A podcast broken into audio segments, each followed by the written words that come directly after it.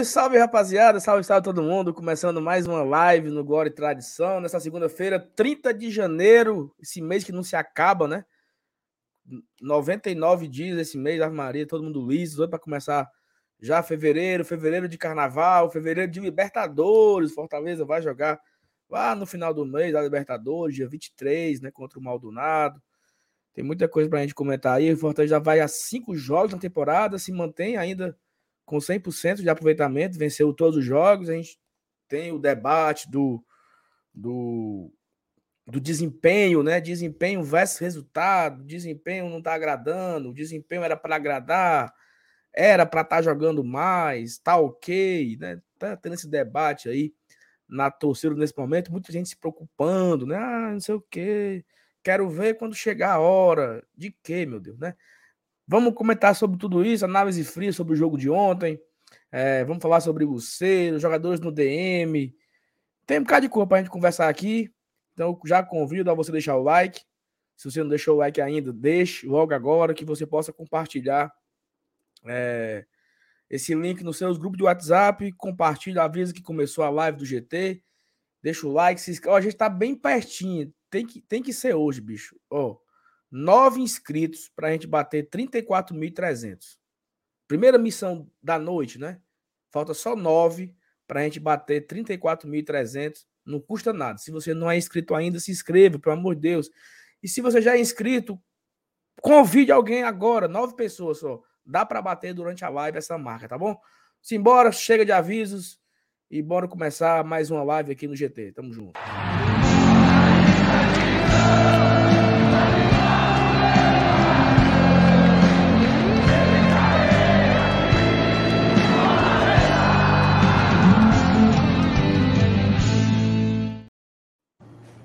E aí, rapaz? Eita! Ai, meu Deus do céu!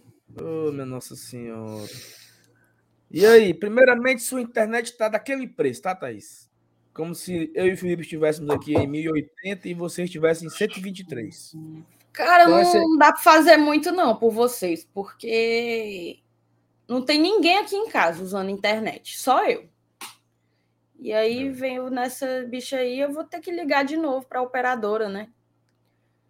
É impressionante. Você deveria ter trocado, né? É porque até tinha melhorado, né? Eu reclamei, aí melhorou, mas não tem para onde correr, não. E aí, Felipe, boa noite. Boa noite, Saulo. Boa noite, Thaís. Boa noite, amigos do chat, galera que tá chegando aqui. Pois é, né, velho? Segunda-feira. Mas assim, para mim a internet da tarde tá boa, tá? Eu tô vendo ela tranquila aqui, pelo menos aqui. Vai ver a dele, né, Felipe? Vai ver a dele. Rapaz, assim, diz um pessoal aqui no chat, Saulo, que teu áudio ficou um pouco distante. Eu não senti. Acho que já começou estranha a live de hoje, tá? Mas sim, meu, meu que a gente se desencontrando tecnicamente, o que importa é que nosso leãozinho não se, não se desencontre no caminho das vitórias, né, velho? É muito importante a gente. O que importa é que somos todos Fortaleza, né, Felipe? Exatamente, muito bem lembrado. O importante é que somos todos Fortaleza e que a gente está ainda no caminho da invencibilidade, né? Eu, porque assim, galera, eu não sei vocês, tá? Mas me parece, eu já tô falando logo de cara, me parece assim que, que existe uma certa. Não é torcida, sabe? Mas me passa uma sensação que tá meio que uma galera esperando o Fortaleza se dar mal para poder dizer, dizer que tá com razão, sabe?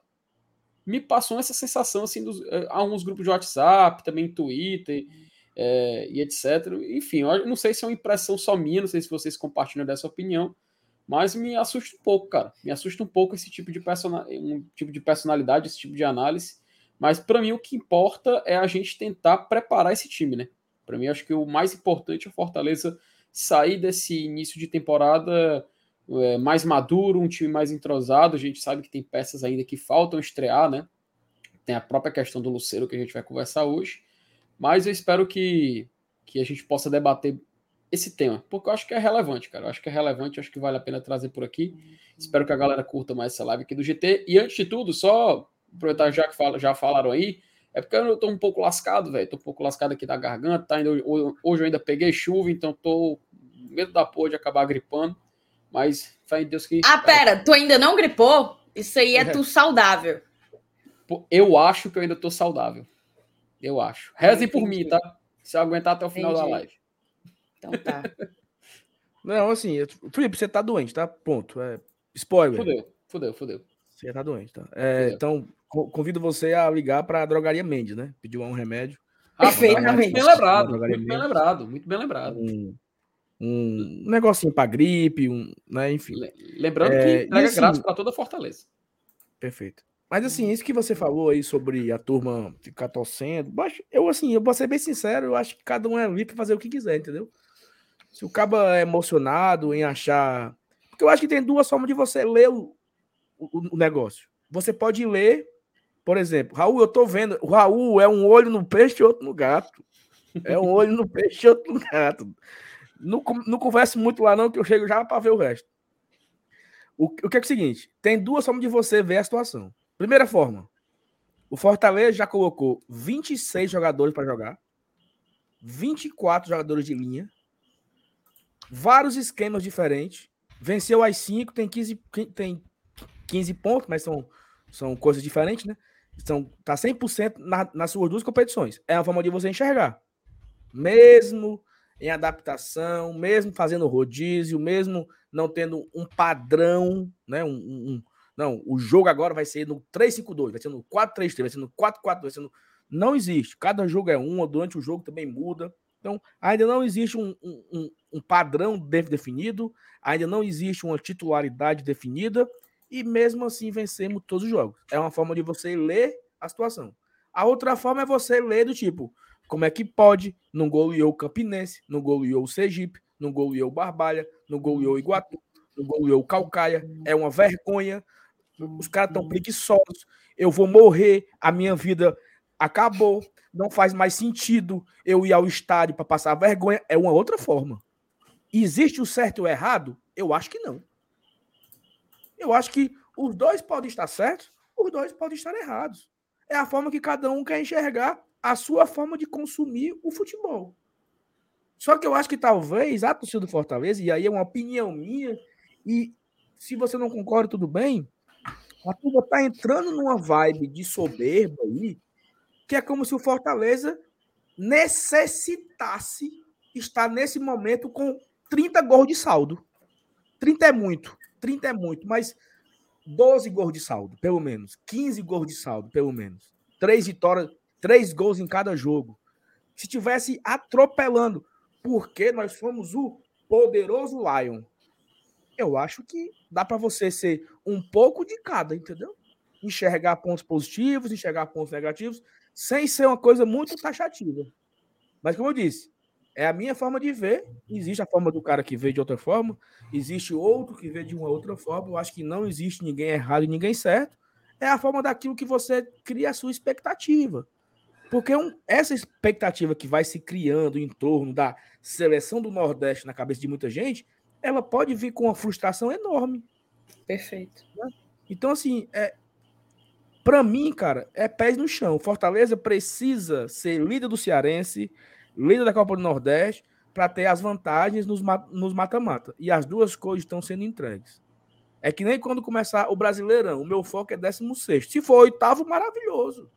Mas isso sou eu, certo? A minha forma de ver o jogo, de acompanhar o Fortaleza. Vamos comentar sobre tudo isso aqui. Já tem muita mensagem para ler aqui no chat. Thais Lemos, meu amor, leia por favor, para eu aqui me atualizar da fofoca no grupo que o Raul tá aqui perturbando. Rapaz, eu pedi para me marcarem, ninguém nem me marcou. Que grupo é esse, hein? Ah, é o escondidinho do blindado, você não tá? Aí é, eu não tô, pois me bote agora, me bote agora, é, peça aí. É, Raul, me bote é, agora. Não é, não é permitida a entrada de, de, de mulheres. Eu já sei que tem, tem mulheres. Já me informei. Raul, me bote agora que eu quero participar da fofoca. Vamos lá, o Natanael Duarte botou boa noite, GT. Já deixei meu like, valeu, Natanael. Lucas Lira, boa noite, GT. Viram a notícia que o Coutinho está em vias de ser emprestado novamente? No caso, agora para a Ponte Preta. É complicado ver o Romero perdendo gol todo jogo e o cara sequer ter uma chance nesse início. Talvez a gente possa falar um pouco sobre isso é, apesar de que eu acho que eu já coloquei aqui a minha opinião sobre o aproveitamento ou não do Gustavo Coutinho. Mas vamos seguir. O Rafael Rocha, boa noite, like dado. Como está a percepção da bancada sobre o tema precisamos da rodagem versus não temos cara de time titular? O que vocês apoiam no momento? Eu vou segurar a, a mensagem do, do Rafael para a gente tratar no futuro. Lembrando que faltam somente cinco jogos até o jogo mais importante do, do calendário inicial, Maldonado. Exato, faltam cinco jogos. Mais precisamente, 24 dias. Nordeste Tricolor, Fortaleza, maior do Nordeste. José Cardoso, boa noite. Clássico com uma torcida só?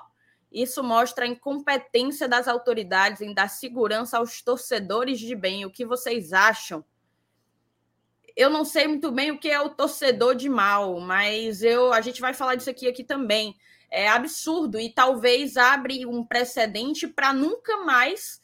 Vou, não, vou, não vou esticar a baladeira, não. Mas para que os próximos clássicos rei sejam a torcida única e que essa passe a ser a regra e não a, a exceção. A gente sabe que existe um movimento há algum tempo já para que o clássico rei é, se torne torcida única há pouco tempo atrás, o Ceará foi quem implementou o tal do 70-30, né? Antes era uma parada 50-50, e o Ceará foi o primeiro a impor um 70-30. O Fortaleza, em nome do princípio da isonomia, também aplicou, e dessa forma ficou sendo 70-30.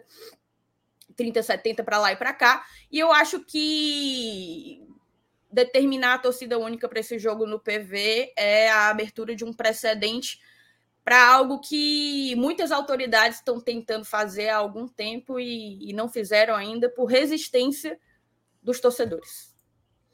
Paulo Cassiano, boa noite, seus lindos. Uma semana abençoada para todos vocês e também para o nosso Lion. Já deixei meu like. Valeu, Paulo. Henrique Sobreira, tô aqui, viu? Eu cheguei no horário. Cadê o GT? A gente também chegou. Tem aqueles minutinhos de tolerância vai dizer que vocês no colégio não chegava 15 minutinhos atrasado e ainda conseguia assistir a primeira aula porque estava nos minutinhos de, de tolerância. Severina Amâncio, Pikachu está perdendo muito mais gols do que Romero e em condições bem melhores do que as do Romero.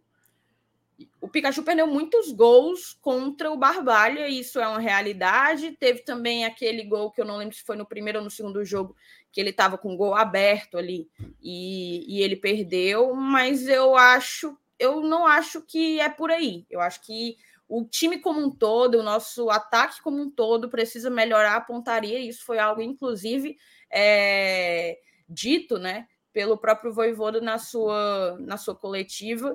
Então, eu acho que é uma coisa muito menos do individual do Pikachu e muito mais do geral do nosso ataque isso leva a gente também, né, Thaís, para outro linha de pensamento, que é aquela.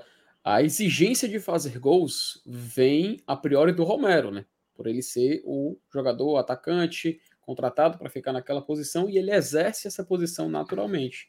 O Pikachu, ele tem esse atributo ofensivo, que é algo que a gente não precisa nem gastar tempo falando aqui sobre, mas eu acho que essa comparação de comparar o Pikachu com o Romero e tudo mais é um pouco mais complexa, mas eu acho que é mais interessante a gente guardar esse, esse, esse assunto, esse debate para mais adiante quando a gente falar do jogo. Porque eu acho que tem muito. Tem algum avião passando aí muito alto, tá? Não, muito, muito alto não, muito baixo, né? É, muito baixo, perdão. Se tivesse muito alto, não dá para ouvir. Acho que na altura em som, né? A propagação tá muito alta. Perfeito. Ó, oh, acabou, Thaís? Tudinho? Não. Ela tá no mudo, tá no mudo. Tá no, no mudo. mudo. Ainda tem muita. Se você puder ler um pouquinho, só enquanto eu posto nas redes sociais que a gente está em live, eu te agradeço. Ó, o Edilberto perguntou: o clássico vai passar na TV aberta? Vai, tá? TV Cidade amanhã. amanhã. Terça-feira que vem, às nove e meia, né?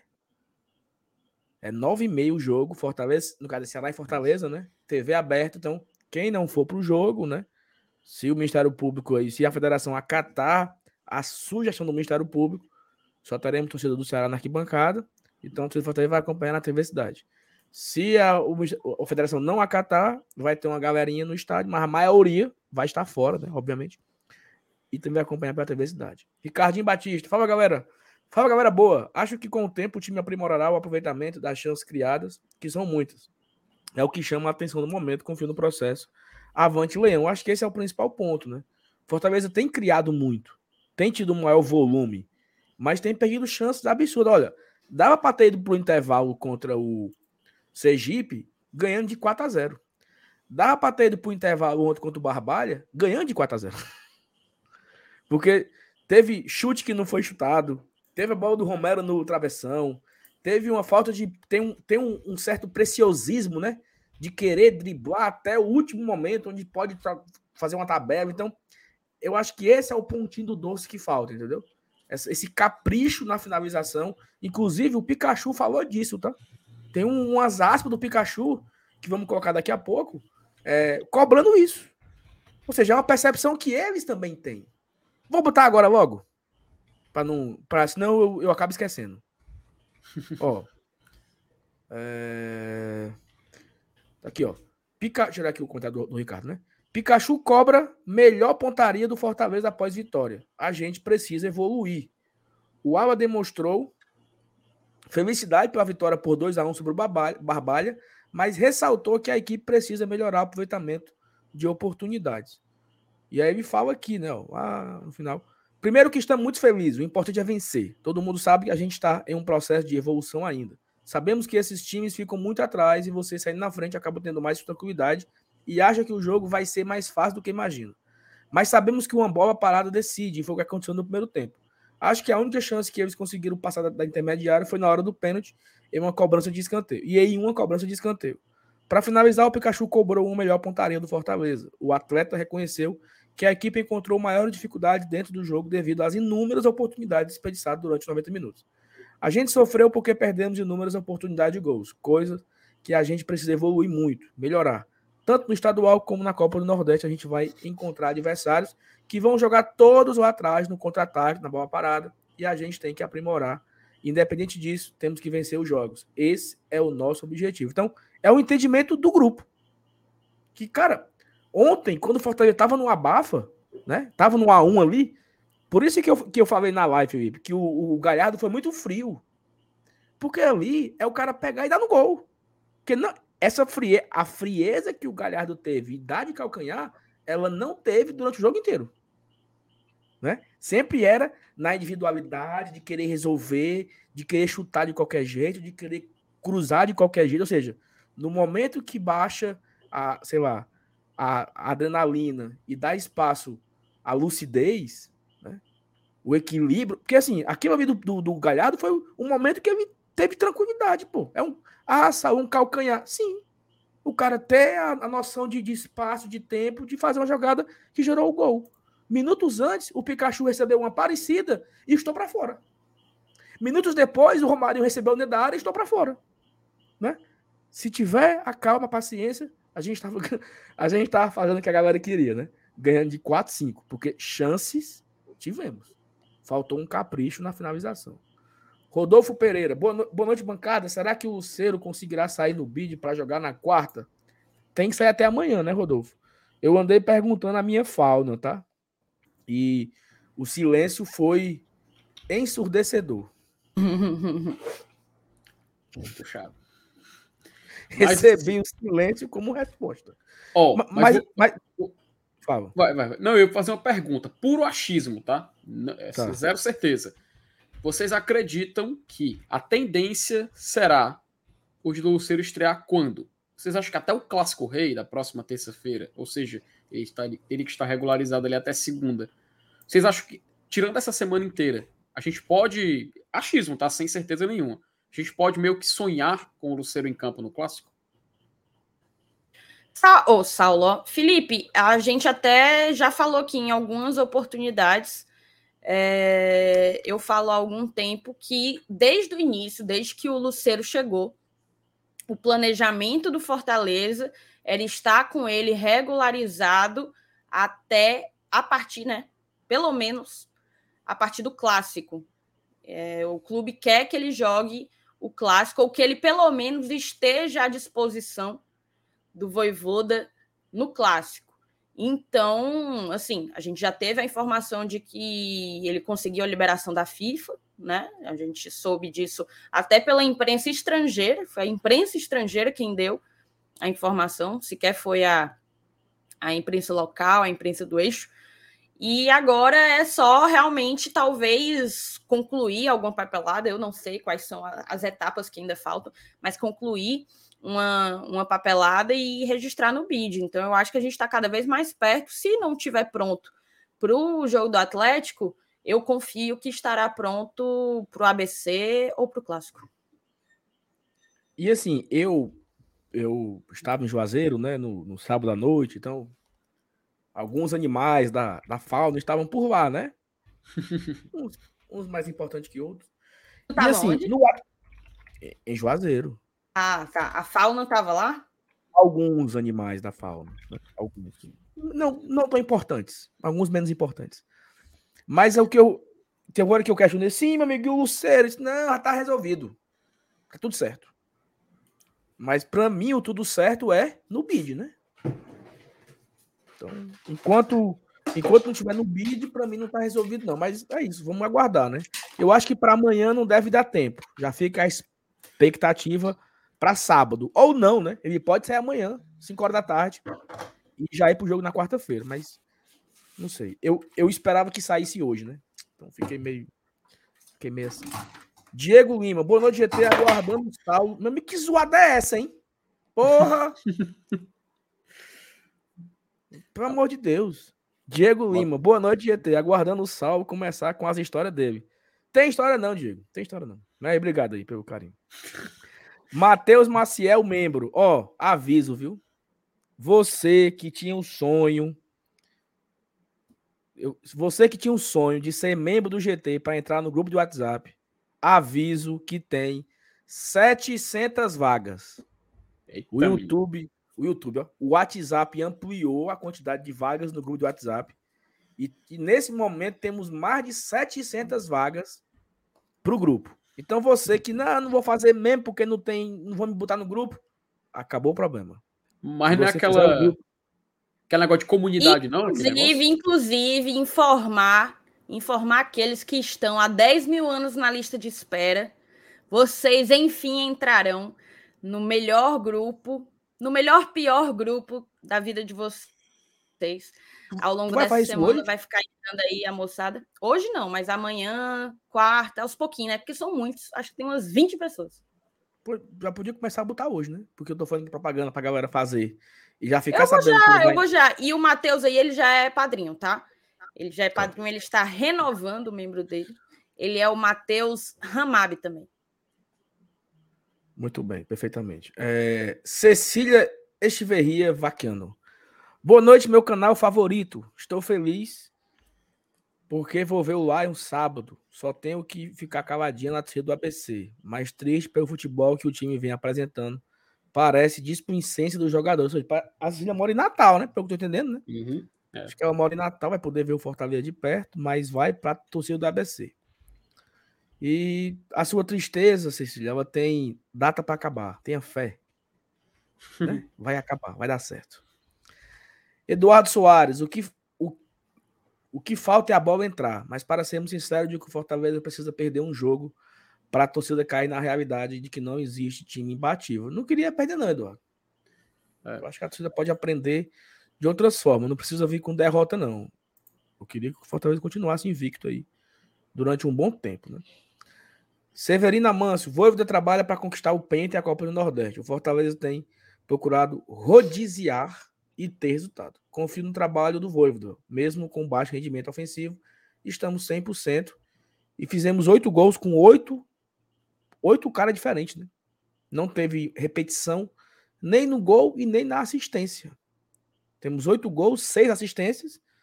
Uma pessoa, é, seis pessoas deram assistência e oito pessoas fizeram gol.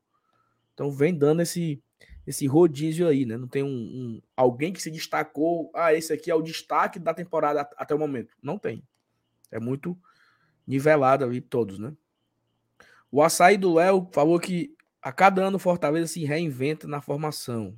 Esse ano já vem mudando também, né? Não é a mesma coisa. Tiago Rodrigues, boa, boa noite, Nação Tricolor, boa noite pro Tiago. Fernando Calado, boa noite, povo tricolor. Chegando agora, deixando o like para fortalecer. Abraço ao Fernando. Severino Amanso, a bancada mais capacitada da amiga independente do Lion. Boa noite, manca. Abraço, Severino. Nessas cortoras também não. Aqui só tem um que é mais ou menos, os outros dois não. Só a Thaís que presta aqui. Cecília Chiverria, Sal, sobre a soberba, vejo ela também por parte dos jogadores. Tipo, ganhamos na hora que queremos. Quando fazem um gol, param de jogar, perdem um caminhão de gols. Eu também acho que é isso. E o próprio Pikachu falou, né? Que quando faz um gol, o próprio time acha que vai fazer o segundo na hora que quer. Pikachu falou isso. Acabei de ler aqui a matéria. Então acho que também parte disso também. Né? Inclusive, quando você fez esse comentário aqui, eu, eu tinha um copo para falar, mas eu acabei esquecendo, que era. Vou, deixa eu lembrar aqui, eu, eu, eu trago de volta. Não, não tô lembrando. Se vocês quiserem comentar alguma coisa, vocês podem me interromper. Tá? Não, pode, segue adiante aí. É, para não ficar aqui falando sozinho por muito tempo. Pedro de Almeida, Brasil. Na minha opinião, eles querem um motivo para dizerem que deu certo. Porque só teve a torcida e empurrar essa medida para os jogos do Castelão. Ah, o Pedro tá falando aqui o seguinte: se o jogo de terça-feira que vem, mando único, não tiver nenhuma ocorrência de, de, de segurança, vão dizer o quê? Tá vendo? Torcida única é a solução dos problemas. Vamos levar o mesmo para o Castelão, porque agora não vai ter mais problemas em jogos no Castelão. É isso que eles querem. Eles querem empurrar a goela abaixo o mais fácil. A medida e sabe o que é o pior? Dois mantos do Ceará, velho. Cearense e Copa do Nordeste. Ou ser dois mantos do Ceará. Se eles é, utilizarem essa narrativa aí que o Pedro, é, Pedro Brasil deu, deu, deu bisu aí, Cara, vão ser o quê? Dois jogos só com torcedores do Ceará, dois clássicos vez. Que assim, pode ser, pode, talvez possa ser os únicos clássicos, cara. Assim, é, não tô dizendo que vai, mas existe essa chance. O Ceará não tá na Série A. A gente não sabe se na Copa do Brasil vai de novo por uma terceira vez se enfrentar. E não sabe se vai dar certo na Copa do, Copa do Brasil, Copa do Nordeste ou no Campeonato Cearense fazer uma final. Ou seja, a gente pode ter uma, um, um cenário aí meio existe essa possibilidade né, desse cenário meio maluco, onde os únicos clássicos, únicos clássicos que vão ter no ano só vai ter torcedor do Ceará no estádio. É, e assim, na, na determinação do Ministério Público, ele fala que seria exclusivamente para esse jogo no PV. Nunca Mas é aquele é, né? negócio, né? Não, é aquela coisa, é lobo em pele de cordeiro. Só uma vez. Isso aí é, é lobo em pele de cordeiro, é. entendeu? É a oportunidade que eles precisam dos clubes, dos torcedores baixarem a guarda, eles meterem essa e usarem a partida como parâmetro para defender a torcida única daqui para frente. Então eu acho perigosíssimo. Ah, os clássicos rei tão, são conhecidos por reunirem mais de 40 mil pessoas, no mínimo, é, no estádio. E o jogo no PV vai ser um jogo para, no máximo, 20 mil pessoas.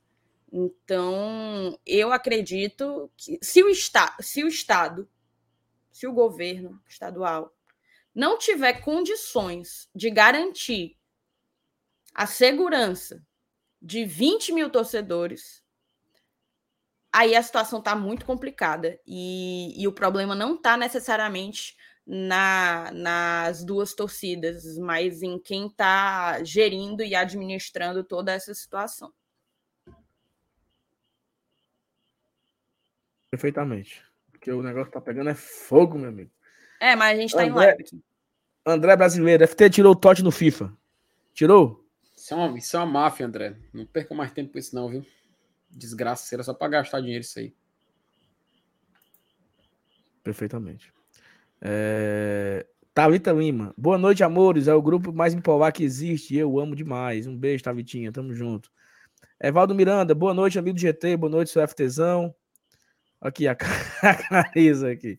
Cheguei um pouco tarde, mas deixei o like. Um beijo. Carisa foi minha a Karina que foi minha comentarista ontem, né, na transmissão, quem acompanhou. Sempre com intervenções muito oportunas. Quem acompanhou lá o, a, a, a, transmissão do, do, do, Instagram, né, dos momentos finais. É, a Carisa teve uma participação primorosa lá, com toda a sua com a sua análise, né, um, um negócio incrível, né. Carisa, parabéns, tá? Foi, foi maravilhoso. O melhor de tudo, Saulo, Hum. O melhor de tudo é o tu, tu lê já o, o, o membro do o, o, membro que o, o Lúcio fez. O Josimar perguntando: Cariza, você é a moça dos palavrões da live do Saulo? Não, é não, não, não, não é. Não, não é. Ó, oh, muita gente tava falando que eu estava falando palavrões. Galera, era a galera do lado, tá? É o torcedor expressando a sua, a sua raiva. Não, não era. Eu estava ali apenas sendo o portador da mensagem, não necessariamente eu era o, o locutor né, dos palavrões dito. Né? Então não, não, não, não, não iremos confundir, né? É, o Lúcio Oliveira Filho é novo membro no canal, obrigado. Junto com meu amigo Cícero Rodrigues, diretamente de. Como é a cidade, eu ver. Oh, meu Deus, esqueci, Cícero. A cidade que o Cícero vai muito. Pindoretama, pô. Pindoretama, o rei do Pindoretama. Terra boa demais, rapaz. Terra boa demais. Inclusive, um abraço, pro meu, um abraço pro meu querido tio Aurélio. Toda a sua família também. Saudade, vou. Quero, quero, quero ir lá de novo. Visitar lá de novo. Terra boa, viu? Terra boa. E o Cícero ainda comentou assim, Thais, que agora ele pode voltar pro grupo. Porque. o Cícero tá no meu Cara, time, eu... Thaís. Tá, é? É. Entendeu? Entendi. Entendi Enfim. demais. Enfim, é isso. Ó, oh, vamos embora, Deus. vamos começar Ei, não, live. Deixa eu só falar aqui um aviso, rapidez, hum, já que a gente leu, leu a, a, todas as mensagens e tal. Eu queria dedicar essa live, tá? Dedicar essa live ao Dr. Creze Aparecido de França. Ele que é natural lá de Alto Santo, terra do nosso queridíssimo poeta Braulio Bessa. E era um grande amigo do irmão do Márcio Renato, Saulo. Era um grande amigo do irmão do Márcio Renato e um torcedor super apaixonado. Ele faleceu na última semana, então fica aqui a nossa homenagem. É a maneira como a gente pode, e a gente consegue homenagear as pessoas, né? Fazendo o que a gente mais gosta. Então tá, tá dedicada essa live. Muito bem, perfeito. Vamos começar aqui a live de hoje. Tem muito tempo para conversar. Vamos virar a vírgula e vamos embora. Thaís, eu e você não estávamos ontem no pós-jogo, né? Pós-jogo feito por FT, Elenilson e Márcio Renato. É, você viu boa parte do jogo da sua casa, boa parte do jogo você viu pelo Instagram. Eu tive a oportunidade de assistir diretamente da Arena Romeirão. E assim, cara, muito bonito o estádio, tá? Muito bonito, assim. Estrutura muito, muito, muito à, à frente do tempo, assim. Cadeira confortável, o campo é muito, muito bom o campo. Se, segurança, banheiro, os bares, cara, tudo top, sabe assim? Não é padrão FIFA, né? Mas padrão assim, melhor que o PV, tá? Bota o PVzinho para mamar com bastante força. A Arana Romeirão foi uma, uma, uma, experiência bastante interessante de ter vivido. Eu não, eu não conhecia Juazeiro, nunca tinha ido Juazeiro. Gostasse? Então, Gostei pra caramba, viu? Me surpreendi, de, de verdade mesmo, me surpreendi com a cidade, com a estrutura, com o tamanho, com as coisas né, que tem lá. Assim, realmente eu fiquei muito impressionado. E quero mandar aqui um abraço para turma da Leões do, do Cariri, né, embaixada. Ontem foi a oficialização junto com o Marcelo Paz, junto com o Yuri. É, fizeram lá o evento e um abraço especial é, pro Gustavo, né? O doutor Gustavo Martins, que me pegou na rodoviária, a gente passeando. Nosso lá, padrinho. Nosso padrinho também. É, me levou para conhecer o horto, descemos de bondinho, subimos de bondinho. Pai, o cara foi. fez tudo. Passeamos e tudo mais. E também um, mandar um beijo enorme para a esposa dele, a Érica. Né? Nós tomamos café da manhã juntos, lá na, no sábado pela manhã. Então, um beijo para Gustavo, um beijo para Érica. Eu vou querer ir mais vezes para Juazeiro, eu gostei demais. Então, sempre que tiver oportunidade, irei voltar é, então, assim, gostei demais, Thaís, tá? Do, do clima, do, do pré-jogo, do jogo. O jogo faltou mesmo a bola mesmo, né? Fortaleza até começou muito bem na partida, fez o gol logo no início, ali 10 minutos já fez 1 a 0 E eu achei que o Fortaleza fosse encher, né? Fosse para o intervalo vencendo de 3 ou 4. E acabou que não, né? Acabou que não, não, não teve isso. O Fortaleza foi para o intervalo tomando um empate, né? No finalzinho ali do empate, no finalzinho teve um pênalti, que eu até comentei na live ontem, né, Felipe? Que eu acho que não foi, mas o Abraão deu ao juiz a oportunidade de marcar. Que o cara mete uhum. um carrinho um dentro da área, Por mais que foi. Eu acho, eu acho que foi, é. foi pênalti. Não, e... eu, eu, eu, tava, eu tava de frente ao lance, certo? Ele foi só na bola. Mas pega na perna do cara, né?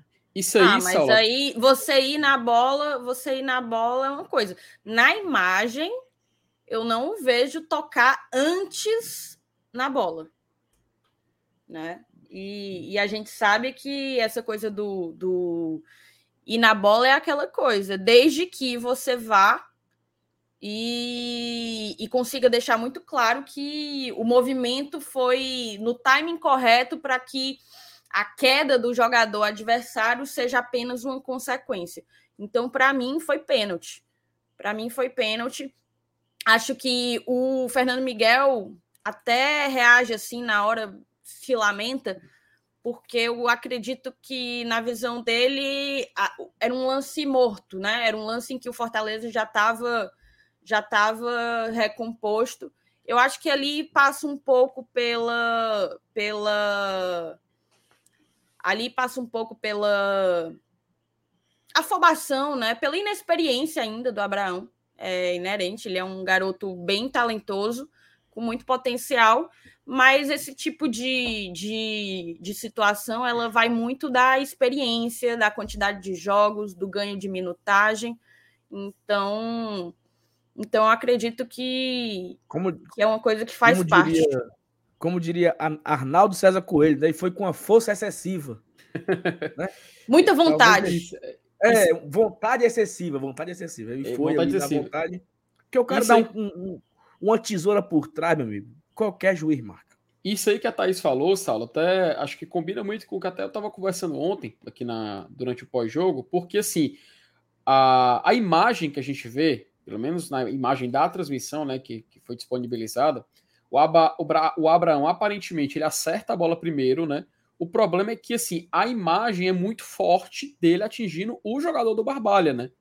E aí, justamente, eu acho que pelo fato de ser assim, muito forte, dele chegando com muita força e é, ter toda aquela pressão para marcação do pênalti, o juiz meio que fica sem, fica sem alternativas, cara. Ele tem que marcar, assim, a tendência é que ele vá marcar o pênalti, até porque ele não tem o auxílio do VAR. Então, acho que até foi. Thais foi muito feliz no que ela comentou. Acho que foi mais assim uma questão de ingenuidade, talvez, uma, realmente uma falta de experiência de saber chegar num lance como esse e um lance, cara, que a bola aparentemente estava morta, né? A bola, ela, não, ela não, aparentemente não oferecia um lance de perigo, né? O máximo E o Abraão, ele estava na jogada, coisa. entende? Pois ele é. Tava na, ele estava disputando ainda é, na velocidade com o jogador e o uhum. resto da defesa do Fortaleza já estava recomposta. Então era uma parada ali que dificilmente sairia algo. É diferente de você ter que parar, por exemplo, um contra-ataque é, promissor, né? Que às vezes é só a falta que para. Mas ali realmente eu acho que é falta de malícia ainda, que ele vai ganhar, que ele está ganhando. É... Opa, Mário, bloqueado. Tamo junto. Oh, rapaz, Passar nem, bem. Nem me deu a honra. Nem me deu a honra. Thaís, o... na hora do pênalti, não sei se tá tu viu ontem aqui a live. Na hora do pênalti, o... eu vi o Assisinho na arquibancada. o Assisinho. Jogou Fortaleza, fez uhum, gol do uhum, Penta. É lamentavelmente, eu, eu lembro do Assisinho. E, e todo de Fortaleza, tá? Copinho de cerveja na mão, camisa do Sério? Fortaleza. Torcedor do Fortaleza. Falei com ele. Não, ele era da base da gente, né? Ele não, jogou primeiro não. o Assisinho. Ele veio, ele veio do Icasa. Ele veio do Icasa. Veio de Juazeiro. Veio de Juazeiro. Ele é do, veio do Icasa. Ele já chegou aqui em Cabo Velho. Eu não sabia que ele tinha vindo de Juazeiro, não. Show, ele jogou não. aquela ele jogou aquela, aquela série B pelo, pelo Icasa lá em 2011 e tal. Uhum. Pois é, é, mas depois que ele pulou o muro, eu larguei. É, a vida dele deu uma, deu uma guinada pra baixo, né?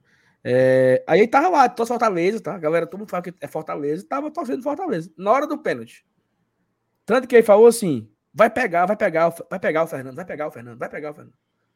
Aí, nessa hora, ele, foi que eu falei com ele lá, foi a hora do gol do Barbalho, gol de empate. Então vou ficar na minha memória aqui. Na hora do gol de empate, eu estava conversando com o pequeno Assis sobre. Porque eu tava na dúvida se era ele mesmo, né? Se era ele, se não era, fiquei naquela dúvida. Mas era. E aí, Thais, o Fortaleza foi pro intervalo, né? Tomou o empate. Por conta desse pênalti que nós falamos aí, né? Que Foi pênalti, não foi, mas concordamos que o Abraão deu a. Foi um pouco juvenil no lance. E no intervalo, o Voivoda já volta com duas substituições, né? Ele já tira o Poquetino, ele coloca o Poquetino e tira o Pedro Rocha. Não, coloca o Abraão no lugar do Pedro Rocha, que o Pedro Rocha fez um péssimo primeiro tempo. E ele tira. Ele tirou o Ronald, né? E botou o Poquetino, foi isso? Hum... Ele tira o Samuel, não é não? Não, o Samuel saiu no final do jogo. É... Ele, ele já voltou com duas substituições. Tá. Saiu Pedro Rocha e saiu. Não foi tá Abraão, não? As, substitu as substituições. Toda, ó, todas as substituições do jogo, tá? Saiu o Ronald para entrar o Poquetino. Saiu o Hércules para entrar o Romarinho. O Samuel também saiu para entrar o Pikachu. Pedro Rocha sai para entrar o Thiago Galhardo. E o Silvio Romero sai para entrar o Júnior Santos. Não, é isso. É no, falando no intervalo, né? Entraram Galhardo e Poquetino, saíram o Ronald e Pedro Rocha, que não fizeram um bom primeiro tempo, todos os dois. E aí você já viu que o Poquetino deu um, um maior volume junto com o Galhardo, só que o Fortaleza continuou sem conseguir fazer gol. Continuou sem finalizar, teve um, um, alguns chutes, algum chute fora da área, o Poquetino querendo sempre vir para bater e não conseguia achar o espaço. E o tempo foi passando, foi passando, foi passando. Aí ele tira o Romero para colocar o Júnior Santos, né? E aí depois, Júnior Santos pouco participou. Depois do Júnior Santos, que entrou, ele tira o Samuel cansado e coloca o Pikachu, e tira o Hércules e coloca o Romarinho. Aí ficou com Pikachu, Romarinho, Galhardo e Júnior Santos tentando fazer o gol. Né? Romarinho, Júnior Santos, Galhardo e Pikachu. Quatro homens de frente. O Poquetino. E ele tem, e nisso, o Tinga subindo de um lado, o Lucas Esteves subindo do outro e o Fortaleza tentando de todas as formas. E aí teve cabeçada do Júnior Santos, teve chute do Pikachu, teve Lucas Esteves perdendo debaixo da, da trave, teve o Caio que teve uma oportunidade de chutar e tocou voltando, não chutou. E o Fortaleza perdendo, perdendo até que nos 47, quase 48 minutos. O Romarinho fez uma jogada muito interessante, achou o Galhardo, o Galhardo domina, dá de calcanhar é, e Pochettino estufa as redes e faz o segundo gol para alegria dos quase 3 mil tricolores, mais ou menos. Deu, o público deu 4 mil e pouco, eu, digo, eu diria que tinha uns mais de 3 mil eram tricolores e o resto a galera do Barbalha. E tá, isso foi só festa, viu? Depois foi massa. Contando assim, o fato de, foi muito legal, né? Aquela pressão, aquele desespero. Gol no final, foi, foi bem divertido. É, a gente saiu. Cara, bem... e o pior é que com o problema da, da transmissão, o torcedor, você, você que estava no estádio, você vai saber, e até, e até comentou aí agora que o, o Júnior Santos pouco fez. Mas é, o torcedor não. Não, o torcedor do Fortaleza não tem como formar uma opinião acerca da estreia do Júnior Santos, porque o homem entrou praticamente imediatamente a, a transmissão caiu, né? Então, eu, se você não viu nada, eu vi, eu vi muito menos. E aí fica para próxima, a próxima partida a chance da gente ver mais minutos desse último reforço do Fortaleza. É, então assim, foi isso, né? Fortaleza conseguiu fazer o 2 a 1 e aí fica com aquela situação, né? Que eu falei no começo. Quinta vitória consecutiva do ano. Isso é bom, isso é ruim, tá pouco, merecia ganhar mais, né? E eu, eu até fiz um, um certo balanço, Felipe, aqui, eu, só que é outro computador. É outro computador, cara, não, não é o meu computador aqui, ó. Mas tu quer compartilhar Mas, pelo menos assim a, informação aqui com a gente? Eu mandei, eu mandei no grupo do Glória Tradição, né? Deixa eu ver se eu uhum. acho aqui que é que eu foi o seguinte, ó, em 2023, não, não é isso.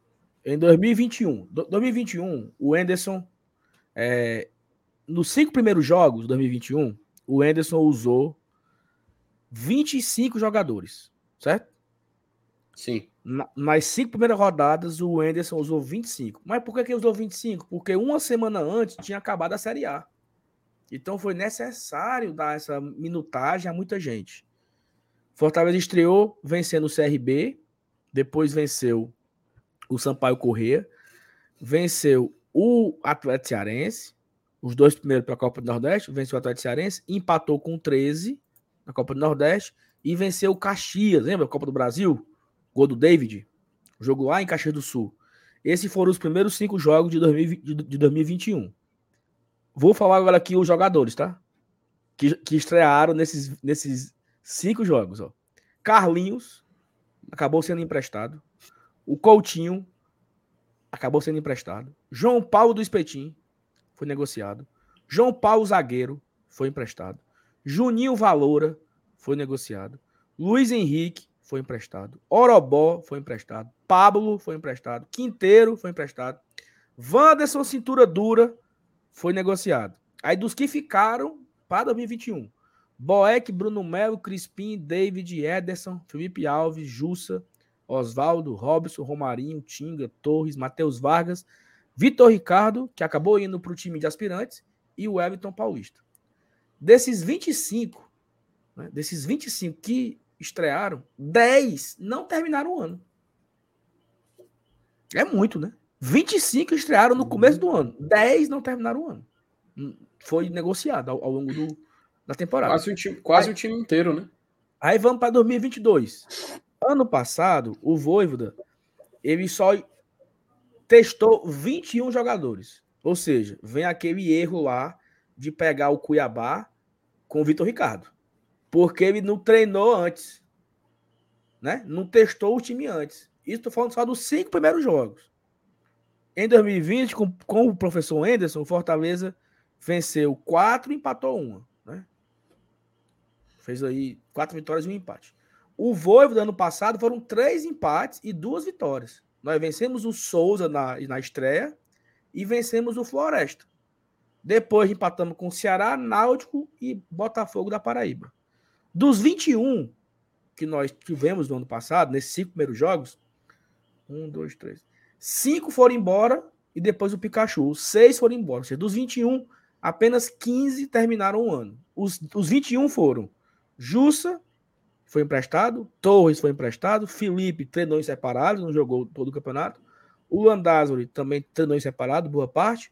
O Ângelo Henrique, que foi negociado, e o Pikachu, que foi para o Japão dos que terminaram a temporada com o grupo principal jogando. Fernando Miguel, Tinga, Benevenuto, Tite, Ronald Crispim, Lucas Lima, De Pietri, Romarinho, Vargas, Moisés, Capixaba, Robson, Romero e Sebadios. Desses que ficaram aqui, é, alguns não renderam, né? De Pietri não rendeu o que se esperava. O Vargas não rendeu o que se esperava. Ceballos começou bem, mas não rendeu o que se esperava. O Robson não rendeu o que ele rendeu no anterior. Crispim não rendeu. Ronald não rendeu. Lucas Lima não rendeu. Ou seja, nós tivemos muita dificuldade por isso. Aqueles jogadores que a gente contava que iam nos ajudar porque fizeram uma boa temporada anterior, não ajudaram. Alguns foram embora e outros ficaram sendo reserva. Por isso que foi importante em julho chegar seis titulares, né? Chegou Brits, Chegou Galhardo, chegou Pedro, chegou Caio, chegou Sacha. Né? E esses caras ajudaram a gente na temporada 22 a, a sair da lanterna até a oitava colocação, conseguir o Libertadores de novo. E aí, em 23, já são 26 jogadores testados. Dos últimos anos, é a maior quantidade de jogadores testados em uma curta quantidade de jogos. Né? Em apenas cinco partidas, o Voivoda já usou 26 jogadores, 24 de linha. Dois goleiros e 24 de linha. João Ricardo jogou apenas uma partida contra o Calcaia.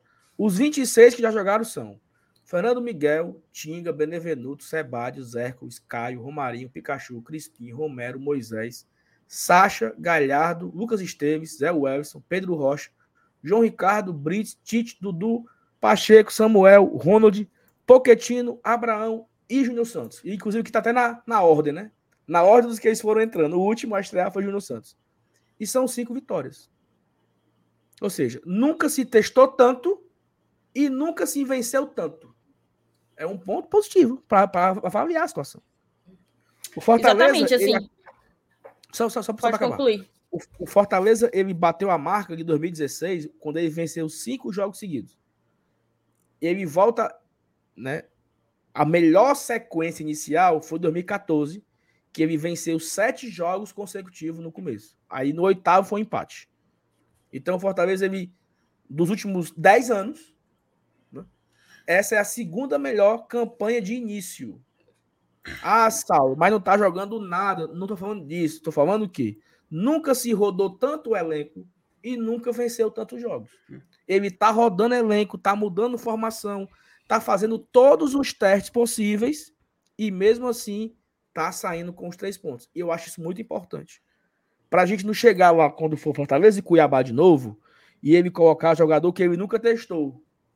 O Abraão estreou contra o Curitiba aquela nossa derrota horrorosa de 2 a 1 O Vitor Ricardo estreou contra o Cuiabá. Era para eles ter estreado contra o Pacajus. Era para ter Souza. estreado contra o Floresta. Era para ter estreado contra o Botafogo da Paraíba. E não estrear no jogo de Série A. Então, dificilmente nós chegaremos na Série A colocando um jogador que estava aqui no banco e não jogou nenhuma vez. Porque nesse momento, sabe quem falta estrear, Thaís? Os dois goleiros, Luan Paul e Kennedy. O menino. Lucero. Não, o nome do menino, o nome do menino. O Amorim. O Gustavo Coutinho, que tá, poderá ir, ir para Ponte Preta. E o Lucero. Todo mundo já foi testado. Alguns com muito minuto, outros com pouco. Passa uhum. adiante. Eu acho que a Thaís queria comentar alguma coisa. Aí quando ela terminar, também vou colocar uns dados aqui referente a alguns números é, de início de temporada. Mas eu acho que a Thaís queria falar alguma coisa, Saulo. Até tu pediu para concluir, né? Não, é, é, A gente pode até trazer aqui a mensagem do Rafael, já que a gente entrou nesse assunto, né? O que é que a gente. Qual é a nossa percepção entre o precisamos da rodagem e o não temos cara de time titular?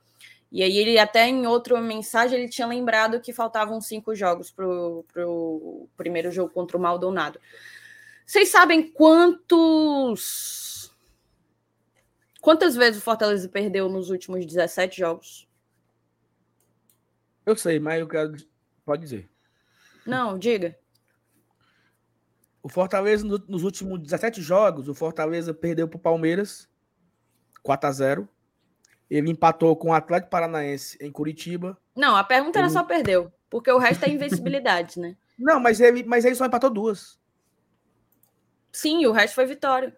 Perfeito. Ele empata com o Atlético Paranaense em Curitiba, onde dava para ter vencido. No 48 do segundo tempo, tomou gol. Ele empata com o Atlético Goianiense no Castelão. Perde pro, pro Palmeiras e venceu 14. Nos últimos 17 jogos, o Fortaleza, Fortaleza venceu, venceu 14. 14 uhum. Empatou duas e perdeu uma. É isso. E eu acho que a gente tem que lembrar que a gente conseguiu preservar toda a espinha dorsal e talvez um pouco além dela desse time, né, que terminou o campeonato embalado desse jeito. Terminou a Série A embalada desse jeito.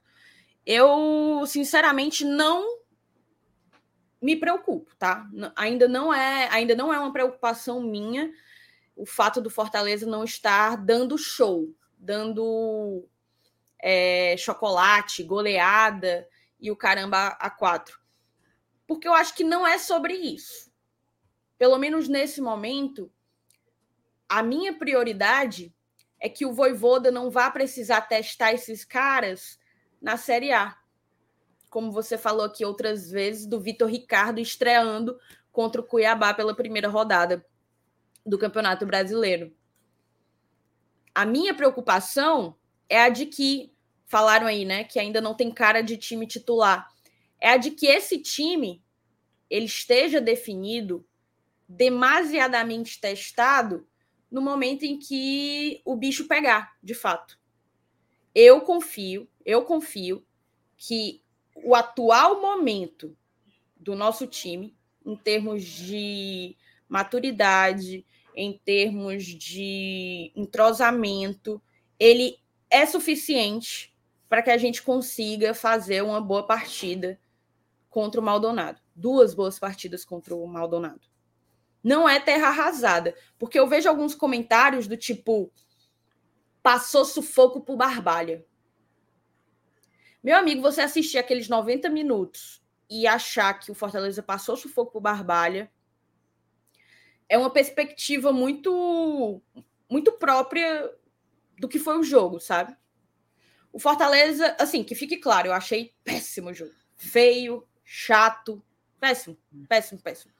Achei péssimo porque o Fortaleza fez um gol com 10 minutos, pressionando do jeito que estava pressionando, e largou. Isso tem sido uma tônica nos últimos jogos. O Fortaleza vai à frente do placar e solta. É como se levantasse um pouquinho o freio de mão ou baixasse a marcha. Quando na realidade o torcedor ele quer ver mais, né? Vai para cima, vai mais, eu quero mais. Então eu acho que é isso, esse é o primeiro ponto a ser corrigido. É você se manter dentro daquele jogo por 90 minutos. É o que os jogadores precisam precisam fazer. O outro ponto já foi exposto pelo Pikachu, já foi exposto pelo Voivoda e é uma constatação de todos nós torcedores, é a de que a gente precisa melhorar essa pontaria. Definitivamente, algo precisa precisa, precisa ser feito para que a nossa produtividade, para que a nossa eficiência, a eficiência dos nossos chutes, das nossas finalizações, elas sejam maiores, né? Elas atinjam um nível mínimo que um time que joga Libertadores e que joga Série A precisa ter. No mais, no mais, eu confio plenamente que a gente está no caminho correto, em termos de testes, em termos de experimentação de mais de uma função para determinados jogadores, portanto, buscando é, vislumbrar se alguns atletas conseguem entregar em mais de uma função, né? Eu acho que isso é muito importante e esse é o momento para que, que todas essas descobertas surjam. E eu acho que vai chegar o momento em que o Fortaleza vai começar a encher os olhos como o torcedor espera que, que seja. Eu acho que vai chegar esse momento. É, talvez a gente esteja um pouco ansioso, dada, dado tudo que essa temporada promete, sabe? Dado tudo o que a gente espera desse time, desse trabalho, eu acho que a gente acaba sendo um pouco imediatista. E daí a percepção de que talvez a gente a gente esteja indo mal. Mas eu não tenho como dizer que um time que venceu 14 jogos dos últimos 17 está indo mal. Eu não tenho como dizer isso definitivamente. Acho que a gente está no caminho certo. É, aqui eu falei outras coisas do quanto pesa no mental dos jogadores, inclusive no vestiário, a competição que você joga, o adversário que você pega, inevitavelmente, moçada, isso pega, isso influencia. Aquela, aquela conversa de que nós olhamos para todos os adversários do mesmo jeito, todas as competições, não é, não é, não é aí, não é aí.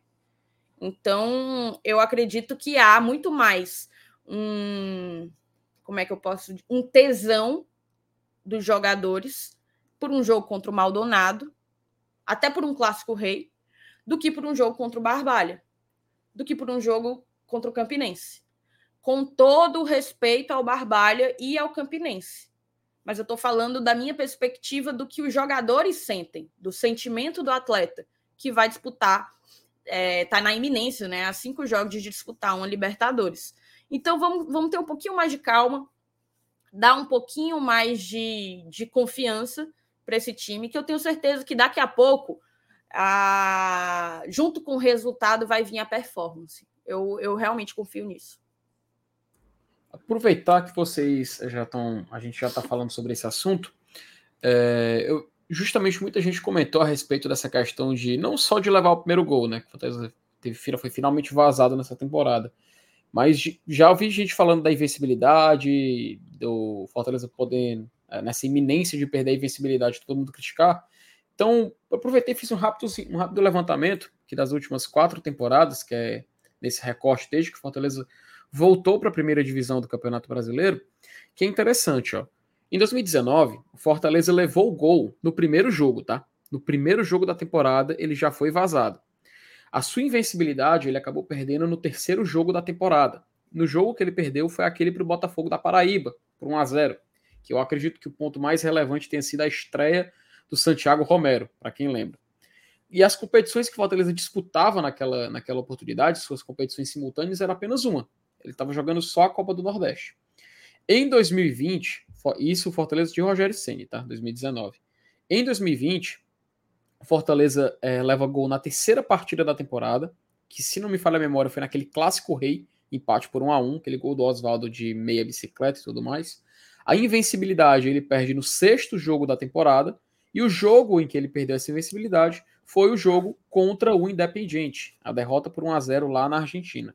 E ele estava disputando três competições naquela na altura quando ele foi, quando ele foi derrotado. Era estadual, Copa do Nordeste e a Copa Sul-Americana, perdeu na estreia. Em 2021, o Fortaleza só levou gol no quarto jogo da temporada, tá? E ele perdeu a invencibilidade no sétimo jogo, que foi aquele jogo contra o Santa Cruz. Aquele, aquela vitória por 1 a 0 do Santa Cruz contra o Fortaleza que a gente lembra muito bem. E ele, naquele momento, estava disputando três competições ao mesmo tempo, era o estadual, Copa do Nordeste e a Copa do Brasil. E em 2022 a gente tem um recorte mais absurdo disso aí, porque ele leva o gol no terceiro jogo da temporada, ele perde, perde sua invencibilidade apenas no 17 jogo da temporada, que foi justamente na estreia da Libertadores contra o Colo-Colo. Ele perde por 2 a 1 na Arena Castelão.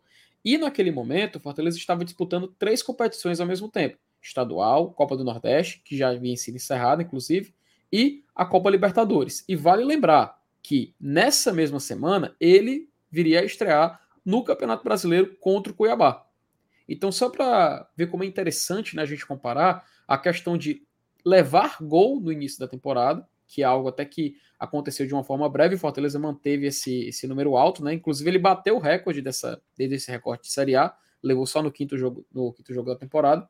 E agora a invencibilidade ele ainda mantém, né? Ele já ultrapassa os seus números de 2019. Se ele não for derrotado na próxima partida, já empata, já ultrapassa, perdão, o, o número de 2020 e caminha para ultrapassar 21. Para ultrapassar o de 2022 é mais difícil, né? Afinal são 17, foram 17 jogos até ele ser derrotado. Mas é interessante a gente ver como realmente os números do Fortaleza foram evoluindo à medida de cada temporada que ele foi disputando desde o seu retorno à Série A.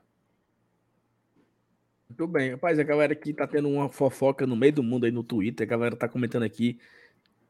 Não estamos sem foco, tá? Tá todo mundo focado na live aqui. Estamos só a confusão no Twitter fica para lá. Aqui nós estamos falando de outra coisa. Eu queria falar um negócio aqui agora, só para completar, Felipe, e a Thaís também, que é... Thaís, você assistiu Flamengo e Palmeiras? Não. Eu só vi alguns minutinhos depois que o Palmeiras já tinha virado. Cara, eu assisti, eu assisti 70% do jogo, tá? Inclusive num, num bar lá. E é surreal, a galera lá é Flamengo com força, viu? Assim, é impressionante até.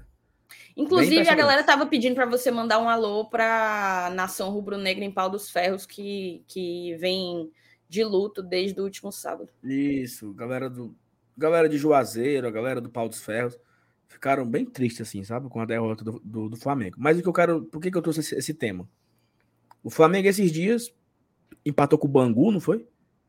Empatou com. Não, Madureira, eu acho. Madureira mas e Bangu. Com, com o Bangu teve, mas com o Bangu foi com o time reserva, foi com os garotos. Contra o Madureira Beleza. foi com o titular.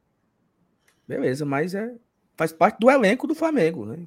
Empatou com o Bangu, empatou com o Madureira. O Palmeiras também empatou na estreia do, do, do Paulistão.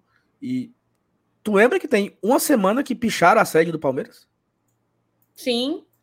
Né? Queremos reforços. Por causa fora de uma blogueirinha. Por causa de uma besteira. Certo? E aí, é seguinte, o jogo de sábado, cara, foi um jogo de altíssimo nível. Thaís, tu não tem noção, cara. Parecia. Cara, sem, sem onda. Jogo europeu. Sem onda. Não, sem onda. Foi um jogo muito mais top do que a final da Libertadores de, de, de 2022 e 21. A final, Palmeiras e Flamengo da Libertadores. Uhum. O jogo de sábado foi muito melhor, mas assim, muito melhor. E era início de temporada. Os caras ainda com. É, não tava na melhor forma, forma física. Por quê? Motivação, cara. a motivação no esporte, ela, é, ela não é tudo, não, mas ela, é, ela tem uma, uma porcentagem muito alta. E eu já vi técnicos dar entrevista, técnicos de alto nível, tá? Tite, é, o Lisca doido já falou disso também algumas vezes, o próprio Voivoda, que é muito difícil você ir para um jogo que você precisa de uma carga mental muito alta, é muito difícil os jogadores conseguirem manter a mesma, o mesmo foco no próximo jogo. Por exemplo, final do, final do Cearense. Os caras estão lá, né? Pilhado. No outro jogo, dificilmente vai ser no, no, no, mesmo nível. Porque há um relaxamento natural. Há um... É como se cansasse até mais, né? Exatamente. É porque você foi no, no ápice do, da, do, do, foco, da, do, da concentração, do negócio, que você dá uma relaxada pro próximo jogo. Esse início. Porque o físico ele acompanha muito do mental. Exatamente. Nesse início de temporada, é muito difícil você cobrar a, a intensidade aos caras, entendeu? Porque é uma coisa natural. Tá entendendo o que eu quero dizer? Assim, Sim. isso não é só o Fortaleza, não, tá? É todo Nossa. mundo. Ó. O Vasco tá perdendo agora pro Volta Redonda, se não estou enganado. 2 a 0 O Vasco. O Bahia ontem ganhou do Vitória pelando um pouco. O Mega Bahia City. E o Vitória, que é o lanterna do Baiano, tá? O Vitória, lanterna do Baiano. Tá brigando pra não cair do Baiano, Vitória. O Bahia ganhou de 1 a 0 O Flamengo sofreu com o Bangu, o Palmeiras sofreu no Paulista, o Curitiba tá sofrendo, tá sofrendo lá em, em Curitiba. Então, assim, é uma coisa que é todo time. Não tem nenhum time da Série A que você diga assim, não, o, o Flamengo ganhou seis jogos de 5 a 0 Nem o Flamengo tá assim. Tá aqui, ó. Bragantino tomou da Portuguesa de, de 3 a 0 O Corinthians perdeu na estreia para o Bragantino. É todo mundo em intensidade baixa. Todo mundo, não é uma cor do Fortaleza, não é todo mundo. Todos os times, todos, todos. Você tem exemplo no Nordeste, você tem exemplo no Sudeste, no Sul. Um time ou outro ali ele vai se destacar. Por exemplo, o Grêmio. O Grêmio estreou fazendo ganhando de 4 a 0 três gols do, do, do, do Soares. Aí tem uma empolgação diferente. Mas tirando isso, cara, é bem complicado. Entendeu? É bem complicado. Mas eu acho que as coisas vão se, vão se encaminhar, Thaís, pra gente, vão se alinhar. E enfim, né? Amanhã é o jogo de quarta-feira é muito importante. elas estão, né? A gente está falando aqui das vitórias. É, mas eu entendo que você fala que a performance vai chegar, né? Porque é o torcedor isso. ele não quer só vencer, ele quer vencer jogando bonito, né? E, e, e, e assim, é porque. E assim, teve um, uma situação. Ano passado, por exemplo, nós tivemos o clássico ruim na terceira rodada. Lembra como, como o jogo foi intenso, um a um, e confusão, expulsão, bola do, bola do, do, do, do Moisés no travessão. Aí no outro jogo foi o Náutico. Foi um jogo bem mais, né? Bem mais baixo. Bem mais desinteressado do time.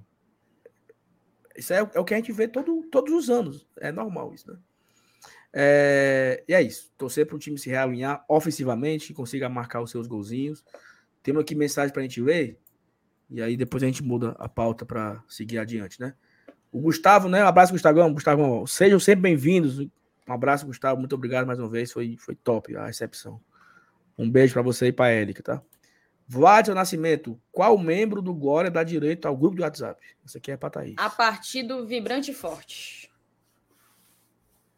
Perfeitamente. Levi Matheus, para pré-temporada tô tranquilo, mas o Romero não dá mais. O Romero ele vem jogando do mesmo jeito, né, Levi? Esse ano todo, né? É um cara de uma bola, é um cara de uma finalização, de um chute. É um jogador específico para uma situação de jogo. Se ele não for abastecido, não tem jogo para ele. Se ele for abastecido, ele guarda sempre. Contra o Barbalha, por exemplo, não sobrou nenhuma para ele. Sempre era bola, né? Bola para ele disputar, bola para ele. Não, não teve uma bola limpa. Então, enfim. Raul Lindraz. Fala, bancadas, nações tricolores. Qual é a nave de vocês sobre nossa lateral esquerda? Acho os dois em níveis bem próximos. Lucas Esteves com vantagem ofensiva. No último jogo, o cara do Sergipe botou o Pacheco no bolso no segundo tempo.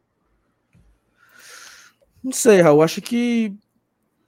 no, no Eu acho que tempo... a gente tem uma posição qualificada, né? Na verdade, é. na verdade, a gente conseguiu qualificar demais os nossos corredores. Eu acho, eu, eu concordo que os dois têm, né, não são iguais, né? Um tem, um é mais ofensivo, o outro é mais defensivo. O Voivoda vai dando esse revezamento. Eu acho que o, o Esteves está um pouco na frente, né? Até de, acho que pelo menos, pelo menos que a gente de preferência do Voivoda, de preferência do Voivoda. Aí eu pergunto, agora eu vou jogar para vocês. É o que eu ia dizer. E inclusive ele tem me surpreendido muito positivamente. Eu confesso que eu não esperava muita coisa do Esteves. Não esperava muita uhum. coisa, porque eu não lembrava dele jogando aqui e eu não acompanhei ele fora. Então, ele tem me surpreendido porque eu tenho gostado dos escanteios que ele bate. Acho que ele tem bons cruzamentos. Uhum. É, talvez quando no momento em que engatar na temporada ele consiga nos ser muito útil talvez só naquela, em alguns momentos, assim, na tomada de decisão, né? Se, se ele parar para pensar assim um pouquinho antes da melhor decisão, o que fazer. Uh, acho que foi o jogo contra, não sei se foi contra, eu não me recordo o jogo no PV, mas foi um dos jogos que eu tava lá e me pareceu isso, sabe? Que em certos momentos ele poderia optar por uma, uma opção melhor, ele poderia meio que botar a bola no chão, tentar procurar o momento certo para fazer algum, algum passe ou lançamento na área. Mas tirando isso, eu acho que realmente o Lucas Esteves muito, muito, muito positivo a análise que a gente pode fazer.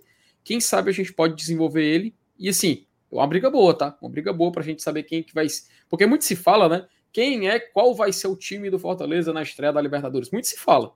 A galera direto fica discutindo esse tipo de esse tipo de, de história. Então eu acho que para lateral esquerda a gente tem uma boa dúvida. Uma boa dúvida. É... E no momento eu concordo que o Lucas Esteves também, até pela vantagem ofensiva, e ele pode se adequar. Num 3-5-2, talvez ele pode ficar mais, mais à vontade ali, avançado, sem se preocupar muito para voltar. Quem sabe, né? Ei, Saulo. Hum. Mas tu sabe de quem que eu tenho saudade, né? Sei. E, e parece que tá se queimando lá, tá? Botarei para jogar de meia. Aí é tá... é loucura, né? Aí é loucura. Tá, tá mó Tá mó coisa, viu? Vamos mudar, ó. Cláudio Torcato. Aquela pré-assistência do Romarinho não foi algo fácil de encontrar. O Romarinho fingiu que ia bater, girou o corpo. Espetacular, tá? Aquela enfiada. Quebrou a marcação todinha do, do, do Barbalha. E assim, o jogo do Fortaleza, nesse começo de ano, é assim, tá? É achar esse passe de infiltração, é achar uma triangulação rápida, uma tabela. Porque se não for assim, não sai gol. Né, Felipe? Não...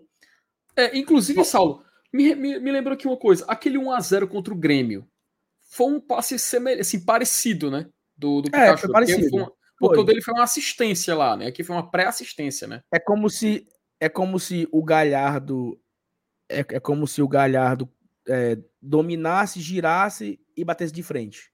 Né? O Galhardo, o Galhardo dominou e deu o calcanhar, né? Sim. É, só que o, o, Lá o Pikachu ele dominou, girou e fez o gol, né? E aqui uhum. o Galhardo deu de calcanhar pro, pro Poquetino. Mas é isso, cara. Esse começo de temporada só vai sair gol assim, viu? Ou é bola parada, que tá fraca. Esse ano não fizemos nenhum ano de bola parada, né? Escanteio na área, não teve ainda gol de bola parada. É, teve? Se teve, não tô lembrando, não. Se teve, não tô lembrando, não. Teve gol de bola parada esse ano? Cara, um, teve gol que nasceu de um escanteio, mas não veio assim, ó, diretamente Qual foi? bola parada, né? Aquele gol, da, aquele gol da estreia, da estreia no PV. É, mas ali já, já, já, já, era, já, já era no terceiro toque da bola. Já. Pois é, não, não diretamente teve, a gente não teve. É, não teve gol de bola parada de cruzamento na área e nem justamente, justamente de um, um chute, né? Gol do Tite. É, o gol tá do Tite. Do Tite. É, tá não, aí, aí eu acho que foi, porque, porque ele cruzou, a bola pingou e tal, e o gol do Tite. Mas uhum. o Fortaleza ele tinha como, como característica, né? A bola parada muito forte tanto para tanto para fazer o gol direto, quanto para no gol mesmo, né? Um chute a gol, né? Uma, uma cabeça de falta direto. Uhum. E no, no, jogo, no jogo ontem, no jogo ontem, o Poquetino tentou, né, bater falta. O Pikachu também tentou bater falta. Não, o Pikachu foi contra o Sergipe, né? Que ele bateu bem, bem fraquinho. Mas é isso. Ou para fazer gol agora, ou é boa parada, ou você achar um passe desse do, do Romarinho de infiltração. Porque os caras jogam oito caras dentro da área, fechando os espaços. E assim, meu irmão, pode ser qualquer um, tá? Pode ser Barbalha, pode ser Souza da Paraíba, pode ser Campinense. Oito cabos dentro da área, você não consegue achar a, a, brecha, né? Vai ser uma rara oportunidade mesmo. E aí é onde o tá. Fortaleza precisa trabalhar, porque e, e, sabe o que é pior? Tá conseguindo criar. Sim, né? sim. Mesmo, mesmo sendo essa marcação, o cara, os gols que o Fortaleza perdeu. O Fortaleza perdeu, gol, Fortaleza perdeu gols incríveis contra o Calcaia, contra o Campinense, contra o Sergipe. Gols incríveis. Mesmo os caras jogando super fechado. Mesmo os caras jogando ali com oito dentro da área, o Fortaleza conseguiu construir jogadas. O que não fez foi o gol. Então eu acho que o mais, eu acho que o mais difícil é você achar o espaço, conseguir a triangulação, conseguir o passe. Uhum. O mais fácil era só empurrar para dentro, né? O aproveitamento, né, cara? Ó, no mínimo aqui, ó, no mínimo aqui, no mínimo, era para ter um gol a mais contra o Calcaia do Pikachu, um gol a mais contra o Sergipe do Romarinho. No mínimo. Né? Uhum. Né? Já, já eram dois gols de saldo a mais. Né? Já tinha feito dois gols a mais aí. Porque foram gols incríveis, incríveis, incríveis, incríveis de se perder. Teve também um do, um do Pedro Rocha também, acho que foi contra o contra o Calcaia também, não, não sei. Mas enfim. É, PH Santos. Impressão ou o gramado do Romeirão era pior que o do Castelão? Do Castelão terrível. PH, visivelmente ali, pertinho, eu achei muito bom o gramado, tá? Eu tava ali, eu tava ali bem pertinho, ali, escorado na, na mureta, eu achei o gramado muito bom. Assim, a bola, eu não percebi essa visão que vocês tiveram da televisão, não, mas para mim, assim, olhando de perto, eu achei um tapete, tá? Samuel Rodrigues. Inclusive, um abraço pro PH, viu, Thaís? O, o, o, ele mandou que eu tô mensagem aqui agora, né? Que a motivação contra o Barbalho é uma, por uma liberta é outra. Isso existe, não dá para negar. Esse é um ponto. Mas assim, mandar um abraço pro PH, no que mais nós conversamos. O PH tá voando, tá? Vai estar tá chegando nos 500 que... Não, inscritos. tá bizarro, tá bizarro. O cara é, é pura talento. Tu tá assistindo The Last of Us, Saulo? Não, não, eu não sei nem o que é isso aí, mas eu, eu sei que é um sucesso, tanto a série quanto os vídeos do o PH. Jogo. O, começou com o jogo, depois vem a série, depois vem as reviews do, do PH. Eu não sei dessas três o que é melhor, viu? O jogo eu não joguei. Mas minha irmã jogou, disse que é espetacular. A série tá um primor. O episódio de ontem. E o... a resenha do PH, eu não tenho nem o que dizer, porque eu já estou viciada nela desde Better Call Saul. Aqui, ó. Desde Better Call Saul. A minha irmã já. Já. Diz ela, tá? Mas eu acredito. Porque eu né, acompanho Diz ela que já finalizou esse jogo, Felipe, dez vezes. Ela é fã, fã, de um jeito, Saulo, que às vezes eu descia, ela tava jogando, jogando, chorando, pô. É, parece, que esse vídeo, mesmo, tá? parece que esse jogo é realmente diferente, sabe? Parece que esse e jogo é... É, é... diferente, assim. E é, Thaís, eu, eu lembro desse jogo aqui, é, esse The Last of Us, rapidinho, tá? Eu sei que a galera, a galera tá. A gente vai falar de Fortaleza, mas só rapidinho. 2013 ele foi lançado e impactou muita gente porque ele, ele trata de uma narrativa muito única, né? A forma de contar a história, que é quem faz é a Naughty Dog, a produtora, fez até jogos famosos como Uncharted, que virou filme, inclusive, mas eles são, assim, roteirizados pelo Neil Druckmann, que é um cara que é de uma sensibilidade, sensibilidade absurda no, nos roteiros que ele escreve. Então, para não perder muito tempo, assistam a série do The Last of Us, tá? Assista porque é um trabalho assim muito único, é, selo HBO de qualidade. HBO é espetacular. Então fica aqui a nossa dica, viu? A gente faz tempo que não, não solta dicas, tips e depois, E depois, do, e depois do episódio de ontem, tá? Eu acho que você consegue enxergar a série já assim em um patamar ainda maior. Ainda maior. Fica a dica aí, fica a dica aí para vocês assistirem The Last of Us, tá na HBO Max. E tem gente aqui perguntando qual é o canal do PH. É o mesmo nome dele aí, ó. PH Santos, tá? PH Santos. Oh, quando eu conheci, o nome dele. Quando eu conheci o PH, Thaís, ele tava 300 mil inscritos no canal dele. Ele tá beirando os 500 mil, tá? Assim, ele tá em outro patamar mesmo. Ele tá voando. E eu tenho muito orgulho disso, tá, PH? Um cheiro pra você. Eu, você tem que fazer os vídeos das coisas que eu assisto, PH. É, se bem que eu não tô assistindo uhum. nada ultimamente, né? Mas eu tenho. Assista oh, The Last of Us. Não, eu tenho certeza que você vai ver. Sabe, o que, é que eu faço? Eu entro no vídeo do PH, um minutinho, dou o like e saio. porque eu não, não assisti o filme. Eu faço isso em todos os vídeos, todos, todos. Entro, dou o like, assisto ali um pedacinho. Ó, oh, deixa eu só te dizer aqui uma coisa. Melhorar gente... o número dele, né? Somos não, somos não, mas é bonito quando a gente lê um negócio desse. Mas assim, eu vi aqui um negócio no chat, agora antes de voltar a falar de Fortaleza, é muito engraçado, né? Depois que inventaram a palavra lacração, é... tudo que você não gosta, você coloca como lacração, né? É realmente muito impressionante. Acho que diz bastante de quem diz, de quem fala, de quem escreve. Quem mais, mais rec... da própria lacração, tá? Quem mais reclama de mimimi é justamente quem fica falando direto que é mimimi. Não sei se você já percebeu. É, é o mimimi é a dor que não dói em mim. Vamos, vamos seguir? Simbora. Bora, bora. É... O Samuel, camisa linda, FT. Porra, tem na conceito? Samuel, é... essa camisa aqui, cara, eu comprei lá na Arena Leão, tá? Lá na Arena Leão, lá do nosso querido Marcos Fábio. É uma camisa retrô do Fortaleza licenciada. E realmente é muito bonita, cara. E lá tem, assim, várias opções como essas, tá? Inclusive, ó, a, a galera foi rápida e já colocou aí na tela. Mas recomendo demais, tá? Recomendo demais. E lá você encontra várias outras opções. Tinha também da cor vermelha, dessa cor azul. Então já fica aqui recomendado para depois você ir lá procurar, porque opção não falta, meu querido. Perfeitamente. Rafael Ribeiro, Sal, teve mais dois empates nessa sequência, é verdade. Atlético Mineiro e Juventude. Essa sequência começa, Rafael, com empate com o Juventude. O Fortaleza perde para o Fluminense, empata com Juventude, aí vem, ganha do Flamengo, não sei o quê, não sei o quê. Foi isso, né? Empatamos com a Juventude 1 a 1 Gol do Caio, inclusive, gol do Caio, Caio, Caio Alexandre, né? Abriu o placar. E aquele empate com o Atlético Mineiro, que o Fernando Miguel fez uma defesaça, que foi no, no dia que o, que o Fortaleza fez aniversário, né? Foi um dia depois. Mas era o jogo do mosaico lá, do Marcelo Paz, do Alcine Santos, né? Teve esse outro empate aí. Então, foram quatro empates, né? Uma derrota e 12 vitórias. Não. Eita, conta errada. É isso mesmo. É, 5, 12 vitórias. É isso mesmo. 12 vitórias, quatro empates e uma derrota. Nos últimos 17 jogos. Mas, ó, um cara falou o negócio seguinte: segundo Marcelo Paz, as histórias do ano passado ficaram no livro de 2022. Abrimos um novo livro. Né? Fortaleza e Iguatu abriu um novo livro e as, as histórias não podem se repetir. É legal também essa visão, né? Então, no novo livro de 2023, estamos no quinto capítulo, né? E foram cinco vitórias nesse ano de 2023. Né? Thiago Almeida. Como é, mano? 5 a 0 e geral Cinco chorando. vitórias, zero derrotas e geral chorando. Sim, esse povo tem muita chifre. Esse povo tem muito aqui o boi tem, né, Thiago? É isso mesmo.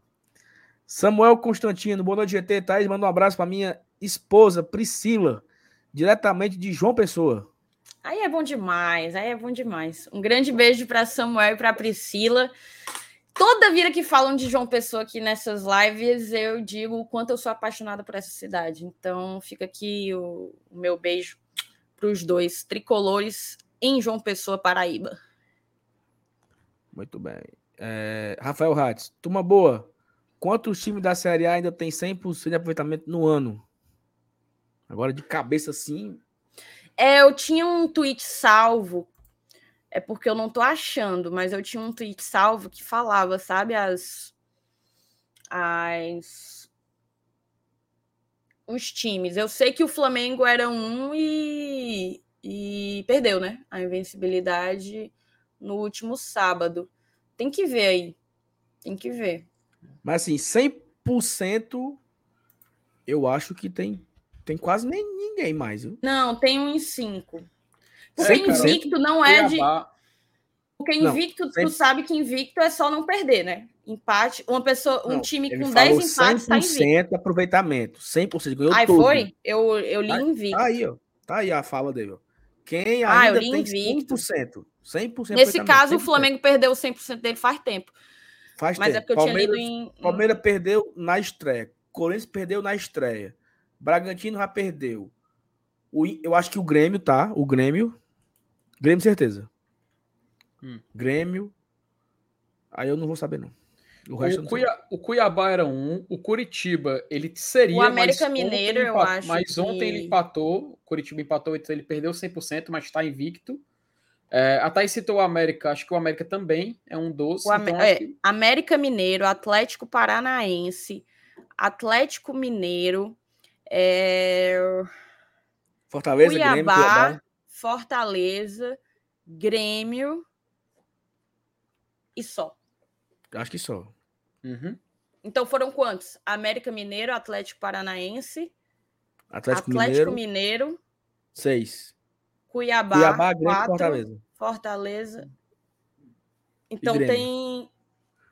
É. Seis. Seis, isso. Ou seja, dos 20, E são 14... os times 100%. Se você colocar 100%. os invictos, aí entra é. também Curitiba, Cruzeiro, uh, Internacional, Palmeiras e Vasco. Perfeitamente. É... Roberto Pessoa, boa noite, bancada. Parabéns pelo nível das discussões. Obrigado, Robério, né? Roberto, quer dizer.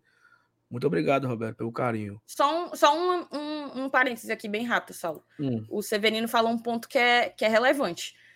Tem times aí nessa, nessa de invicto, 100%, né? Nessa de 100% de aproveitamento, que só estão com dois jogos, tá?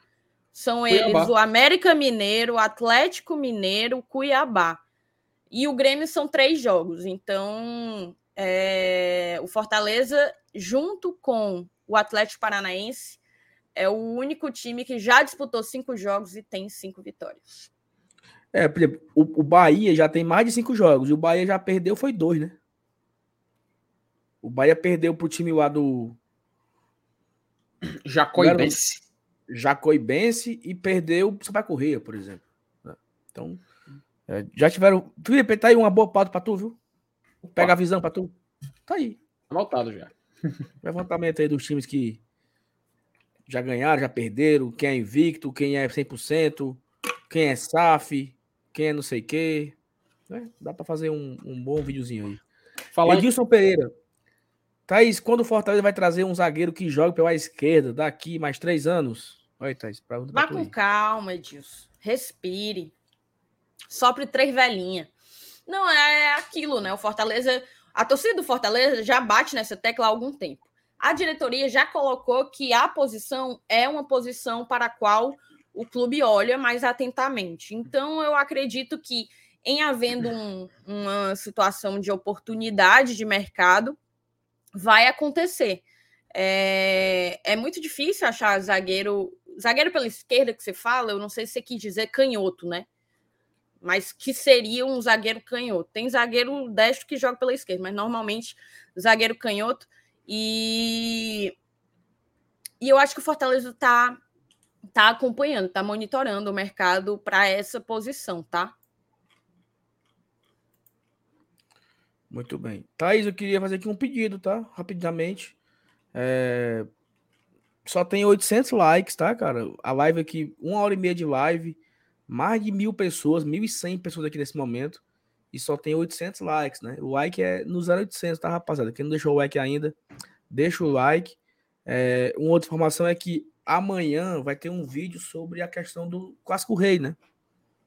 É, vou fazer tudo sobre o Clássico Rei. Mas antes da gente virar a pauta, temos um aviso para dar, só para chamar aqui a vírgula. Falar de OneFootball, né, Thaís? Fale aí. Não, basicamente a galera já conhece a nossa mensagem sobre o OneFootball. O grande ponto é que, além de tudo que ele já que ele já te proporciona, né? Tudo que todos os recursos que ele tem, ele é um aplicativo esportivo extremamente completo. Nele tu tem acesso a notícias, placares, dados, estatísticas vários outros recursos. Não é de uma liga ou outra, não. São dezenas de ligas lá no aplicativo, a cobertura completa. E é aquela coisa, tá com novidade com a Copa do Nordeste, tá? Mó confusão. Acho que seu, seu, um dos seus vídeos de amanhã é sobre isso, né? Mas mó confusão, onde que assiste, onde que não assiste. Copa do Nordeste, Campeonato Cearense. O OneFootball traz uma solução quando o assunto é Copa do Nordeste, certo? Você consegue assistir aos jogos do Fortaleza na Copa do Nordeste pelo aplicativo. Não é de graça, mas é via pay-per-view, por apenas R$10,90, eu acho. Não tenho certeza. A galera que já tiver comprado no aplicativo, coloca aí no chat confirmando, mas eu acho que é por apenas R$10,90 você compra o jogo Sim. e assiste. Mais ou menos como acontecia em outros tempos, né? Também no Premiere, também você comprava as lutas do UFC e tal, é via pay-per-view. Então você consegue acompanhar através de lá, tá? Eu sei que já teve gente que assistiu pelo OneFootball e me disse que foi legal, assim. Mas o Renato assistiu o último jogo. O, pois o, é. MR tava, o MR uhum. tava em viagem de Fortaleza, de boa viagem para Fortaleza, e assistiu Fortaleza Sergipe pelo OneFootball, pelo celular dele, né? Pois é, fica prático para você que não está em Fortaleza, ó, 10,90 o Ratz com, confirmou aqui, ó. Quebra um galho. Ele disse que quebra um galho geral para quem não está por aqui, não pode ir ao estádio ou não pode, não pode, não tem TV a cabo, né? O nosso futebol, se eu não me engano, só tem para Claro e para Sky. Sky. Para outras e, operadoras não. E tá, é o seguinte, o cara tá aqui no trabalho dele, o dia, o dia trabalhando, e acontece várias notícias do Fortaleza ao longo do dia, né? Jornal o Povo, Diário do Nordeste, UOL, não sei o quê, e o cara não tem tempo de ficar vendo. O OneFootball ele vai notificando as notícias. Então você tá aqui só no aplicativo, aí tem lá, Fortaleza, Pikachu falou não sei o quê. Lucera liberado pela FIFA. Então o cara é notificado pelas notícias. É tipo que ele faz um, uma, um feed, né? Um, um, um, feed de notícias e vai notificando das notícias que o Fortaleza tem e também notifica na hora do jogo. Né? Na hora do jogo ali, é, escalação confirmada, substituição, cartão amarelo, gol, de qualquer campeonato. Ah, eu quero acompanhar a segunda divisão da Indonésia. Você bota lá no OneFootball e você acompanha, notificado, gol, não sei o que tudo mais. Então, é um aplicativo completo que passa jogos, né? passa campeonato espanhol, campeonato alemão, na, na verdade. Bundesliga. E agora também está agora também tá transmitindo a Copa do Nordeste. Então, não perca tempo, baixe o OneFootball pelo nosso link, que tem aqui, tem que ser no nosso link, tá? Para Tá tanto na descrição, ele é o primeiro link da descrição e também tá fixado no chat, fica prático para muita gente. Então vai lá no link, baixa agora. O melhor aplicativo esportivo da tua loja de aplicativos. Exatamente. Perfeitamente. Então é isso. Vamos virar. Tem mais assunto para comentar aqui mais no GT. Cadê a vírgula? Ó, oh, tenho aqui algumas notícias para a gente fazer aqui um, como diria Alan Neto, né? Um, um bate um bate pronto aqui, bem rápido. O balanço Primeiro, geral. Balanço geral. Nosso treinador ele falou, né? O homem falou. Voivoda elogia volume de jogo do Fortaleza, mas reconhece a má pontaria da equipe. Muito aquilo que o Pikachu também falou, que eu coloquei mais cedo aqui, né? Como notícia, né? É... Tá aqui o homem aqui. O homem tá meio, né? Tá, tá meio sério, né? O homem tá. Achou? Tá é, Achasse? Assim, meio... assim, tá meio bronzeado, né? Assim, enfadado da é praia. A praia, tá né? A senhora dele, a senhora dele e os três meninos estão aqui, né? Então deve estar tá rolando uma praia medonha lá no Pôr das Dunas. Ele não tá, né, com, com, com essa cara de, de enfadado da praia, né? essa foto aí, ó. Fortaleza sai com 100% de aproveitamento na temporada. Neste domingo, o Leão conquistou a quinta vitória a superar o Barbalha por 2 a 1 pela terceira rodada do Campeonato Cearense. Após o confronto técnico, Juan Pablo Voivoda comentou sobre a dificuldade da partida, além de falar sobre as oportunidades desperdiçadas por sua equipe. Abre aspas. Muito difícil. Uma partida que se complicou, principalmente no primeiro tempo. Fizemos muitas situações de gol, mas está faltando o mais importante, que é fazer o gol. Tenho que confiar nos jogadores que têm qualidade para melhorar essa situação. O time gera jogadas de gol, Agora o nosso foco tem que estar nas finalizações. São partidas que o adversário está muito fechado, mas temos qualidade para superar essas dificuldades. E ele completa aqui, ó, insistir, continuar, acreditar são fatores que são importantes dentro do futebol. Nós ganhamos partidas assim também no Brasileirão nos últimos minutos, mas temos que melhorar, corrigir os erros e continuar com a cabeça na frente. E no final ele fala que o volume de jogo foi muito bom, tanto no primeiro como no segundo tempo. O primeiro tempo foi um jogo com mais combinações de tabela de entradas por dentro. No segundo tempo estávamos jogando com um, com um resultado em comum que sabíamos que tínhamos que ganhar. Jogamos contra o relógio também. Então jogar contra o tempo e a ansiedade também são fatores que temos que saber jogar. Então assim, de certa forma, Thais, eu entendo que tá claro para eles, né? Eles estão entendendo que o negócio não está 100%, né? E aí, trabalhar para corrigir isso, né? Acho que... É, eles, eles percebem que, que há algo que precisa ser corrigido de, de imediato, né? De pronto. O Fortaleza tem qualidade técnica para não perder tantas chances como vem perdendo. É, se você lembra do jogo contra o Sergipe, que saiu apenas 1 a 0 é, foram muitas, muitas, muitas chances criadas, gente. Muitas chances criadas. E o Fortaleza ia perdendo chance, ia perdendo chance, ia perdendo chance. Acabou que terminou com aquele placar mínimo que, que é aquela coisa, né? Deixa todo mundo tenso, porque qualquer vacilozinho, um pênalti dado para o time adversário e você sai com apenas um ponto. Então, essa autocrítica é, é importante e mostra que a galera de lá dentro, a comissão técnica, os jogadores, eles não estão com uma visão míope, né? Eles não estão satisfeitos, não sentaram na invencibilidade. E que bom, que bom que não sentaram, porque há, há coisas a serem corrigidas.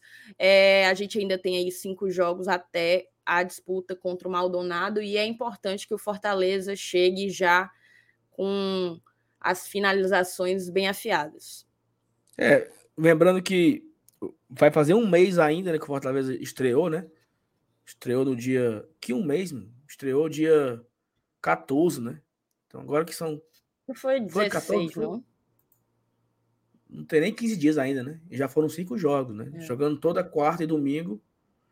Então é natural que você não tem nem muito tempo para treinar, né? Muito mais descansa, joga, descansa. Tipo, o time jogou ontem em Juazeiro, chegou em Fortaleza 11h30 da noite. Eu tava, Thaís, no Crato. Eu tava no Crato ontem, quando é, o Fortaleza desembarcou aqui, né? Ainda tá era longe, ainda tá era longe para chegar em casa. Já treinaram hoje, treina amanhã, amanhã já concentra de novo, porque tem jogo na quarta. Aí se apresenta na quinta, viaja sexta, joga sábado contra o ABC, se reapresenta domingo, treina segunda, terça é clássico. Ou seja, é uma sequência, né, que não não para, não tem nem a folga. O treino é só mesmo assim para descansar, se recuperar, porque já tem o jogo na sequência, né? E esse momento agora, ele é muito puxado. O Fortaleza vai ter agora cinco jogos, até o jogo contra o Maldonado, para ele conseguir dar mais minutagem a todos. Falta praticamente só o ser estrear, né? Do, do principal. Todo mundo já, já, estreou, já jogou alguma coisinha, mas o Moisés jogou muito pouco, tá quebrado, só volta daqui a dois meses. O Crispim já jogou metade do segundo tempo e o primeiro tempo se quebrou e, e, e voltou no banco ontem. Então o, o, o Crispim é um que tem pouca minutagem ainda. Né? Precisa rodar esses caras para quando chegar ali, talvez no clássico, jogo contra o Bahia, já ter um, uma equipe mais encorpada, né? Já ter mais uns. Para dizer, ó, eu acho que desses 11 aqui, eu acho que 8 ou 7 são absolutos na titularidade. E vou ter quatro para ir revezando. Não sei qual é a estratégia do voo, o que é que ele pensa, né? Quais são, qual é a estratégia dele para chegar nisso, né? Mas faltam cinco jogos, né? Teremos Atlético Cearense, ABC, Ceará, Bahia e CSA. Desses cinco jogos, faremos duas viagens. Né? Iremos para o Rio Grande do Norte, pegar o ABC no próximo sábado, e iremos a Salvador pegar o Bahia. E faremos três jogos no PV. Contra Atlético Cearense, Ceará. E o último jogo é o CSA, sexta-feira de carnaval. É, a Thaís estará em Belo Horizonte, cheia de glitter. Muitos. Né? E eu estarei na, na cabine do PV, viu, Thaís? Nove e meia da noite Fortaleza e CSA no PV, sexta-feira de carnaval. Só tem você, amigo. Só tem você. O que seria é? desse canal sem Saulo Alves? Eu acho que ele nem existiria. Vamos para outro tema aqui, ó. João Ricardo é mais um que entrou no. responder aqui a, a, a, dúvida aqui do João Fernandes. Alguém sabe se terá vá em Maldonado? Sim. Esse ano o VAR só acontecia a partir das oitavas de final da Libertadores, mas o regulamento mudou e todas as fases da Libertadores é, contarão com a tecnologia do VAR, tá? Graças a Deus. Muito bem, ó. Temos aqui ó, o, uma leve atualizada no, no DM, né? João Ricardo entrou, e aí a informação que a gente trouxe ontem, né, Felipe? É, não, eu e Felipe, né, fizemos o, o pré-jogo no sábado à tarde, e eu até fico a, a curiosidade, Thais, porque o João Ricardo chegou, chegou não, ele estava em Juazeiro ontem, tá? Ele não foi, ele foi cortado, mas ele ficou com, a, com o time. E o Luan Poli não chegou no sábado com o time. Então eu acho que o Luan Poli viajou depois, né? O time chegou em Juazeiro sábado de manhã, oito e meia da Será manhã. Será que ele machucou então? Aí o time treinou às dez e meia da noite. já pronto? O, o, time, o time treinou às dez e meia é, no CT do Icasa. Eu fui lá acompanhar o treino o, o, o, segurança querendo barrar a gente lá, eu e o, e o Gustavo, a gente olhando aqui na, na, nas brechas da, da notícia. é, o time treinou sábado de manhã no CT do Icasa e o Luan Poli não estava. Então, se o Poli apareceu no banco de reserva ontem, é porque foi depois, né? Julgo, o que é que eu julgo aí, né? O João sentiu no treino e aí mandaram o Poli viajar para Juazeiro para compor o banco de reserva, né? Então, o, o João Ricardo é mais um, está no DM, né? É, segundo o boletim lançado no domingo, né? João Ricardo, uma lesão no músculo adutor da coxa direita. O Emanuel Brits, que cumpre o protocolo de recuperação após a concussão na partida. Quem, quem acompanha o GT já sabe, né, né Felipe? Falamos disso no pré-jogo no sábado, né? Pré-jogo, tava lá. protocolo de três dias, que ele ficou sem treinar sexta, sábado e domingo mas já voltou a trabalhar hoje. O Brit hoje já estava liberado para treinar. Eu acho que ele já deve ser liberado para jogar contra o Atlético na quarta-feira. Não tem nenhum problema. Voltou a treinar, já pode, já pode ir a campo. Sim. Na... Fale. Não, concordei, sim. E por último, o Moisés, né, que está no pós-operatório, a fratura do quinto metatarso do pé direito. O Moisés, se eu não me engano, aqui ele deve estar tá na com 10 dias de, de operado, será? Ele operou no dia 14. Não, dia 14 foi a estreia dele contra o Iguatu, ele quebrou. Ele operou na segunda-feira, dia 16. Então ele vai com duas semanas de pós-operatório, né? Uhum. Então você bote aí mais um. Você bote aí mais uns dois meses e meio aí, né? Entre dois meses a dois meses e meio. Um, por aí, uns 60 dias ainda, mais ou menos, para o Moisés voltar a jogar, né? a trabalhar com bola. E é isso. Esse é o, o balanço do. Só, só, temos esses três no DM mesmo, ainda bem, né? João Ricardo, Brits, que deve, ter, deve já ter sido liberado. E por último, o Moisés, pela questão lá do, da cirurgia. O mais sério aí é o Moisés, né? Isso é uma coisa oh, importante. Oh. Cinco jogos e ninguém. E não temos um banco recheado, né? É a única lesão muscular foi essa do João Ricardo. Ou seja, isso também é muito importante, né? Saber definir muito bem a dosagem de treinamento, de carga. Ou seja, você tem 26 jogadores já jogaram e você tem apenas duas lesões no momento que são mais sérias, né? A do Moisés uhum. uma cirurgia, a do João Ricardo uma, uma, uma, lesão muscular. A do Brits foi uma infelicidade, né? Foi um choque de cabeça, não foi uma lesão é, causada por outra coisa, né? É, a gente choque. teve a do Crispim, que foi uma facite plantar, né? Isso, mas já está liberado. Isso. É. Saulo, rapidinho, é, a grande preocupação da, da, galera é justamente aquela sequência mais pesada, né? Que vai ser Clássico Rei, Bahia na Fonte Nova, CSA e o Maldonado em duas oportunidades, né? É, a gente consegue já fazer assim, um, um meio que uma, uma escalação prévia de quem provavelmente a gente já pode considerar nesse, nesses jogos mais importantes, porque me aparenta que vai ser justamente a, maior, a sequência de maior teste do Fortaleza, né? Que vai ser justamente e... um clássico rei, né? E olha que é o seguinte, é, eu não duvido que a CBF coloque um jogo na Copa do Nordeste entre Ceará e Bahia, tá? Ah, porque tem um espaço de uma semana, né? Não vai ter o um espaço no final de semana e o Fortaleza vencendo o Atlético Cearense, ele pode confirmar o primeiro lugar no estadual e ele vai ganhar os dois finais de semana de folga. E aí a, a CBF deverá puxar um jogo da Copa do Nordeste, ou o Náutico, ou um outro jogo, provavelmente o Náutico, para esse meio de semana aí, tá? Entre Ceará e Bahia deverá ter Fortaleza e Náutico no PV. Eu tô com eu tô com aquela artezinha aqui do, do Canva pronta, Saulo, aqui. Tá atualizada? 100% atualizada já? Deixa eu colocar na tela ou não? Atualizada que nem a bomba pet. Pronto, deixa, então deixa eu colocar aqui na tela aqui, que eu acho que vai ser bom para a gente falar sobre isso, cara, mas com um exemplo visual, né? Deixa eu só colocar aqui em modo exibição. E tá aqui, ó, né? Os jogos de janeiro já todos já foram encerrados. O Fortaleza encerra é, seu calendário de janeiro. E em fevereiro é isso que a gente tem pela frente. Então, o Campeonato Cearense já acaba agora, fase de, fase de grupos, no dia 7, no Clássico Rei. E tu fala justamente nesse fase 2 do estadual, né? Caso Perfeito. Aí, aí, aí assim, a CBF ela pode puxar pro dia 12 para ficar entre Fortaleza e Ceará, talvez dia 11, né, no sábado, né? Sim, sim. Dia 11 ali, no sábado. Joga terça, sábado e terça. Ou no dia 26. Quando o Fortaleza voltar de viagem para pegar o, o Deportivo, né? Ele pega o Deportivo, na quinta, jogaria dia 26 contra o Náutico. Sexta, 26, que já era 26. Não, né? Carnaval, Carnaval é 19, né? Né, Thaís? Tu, é.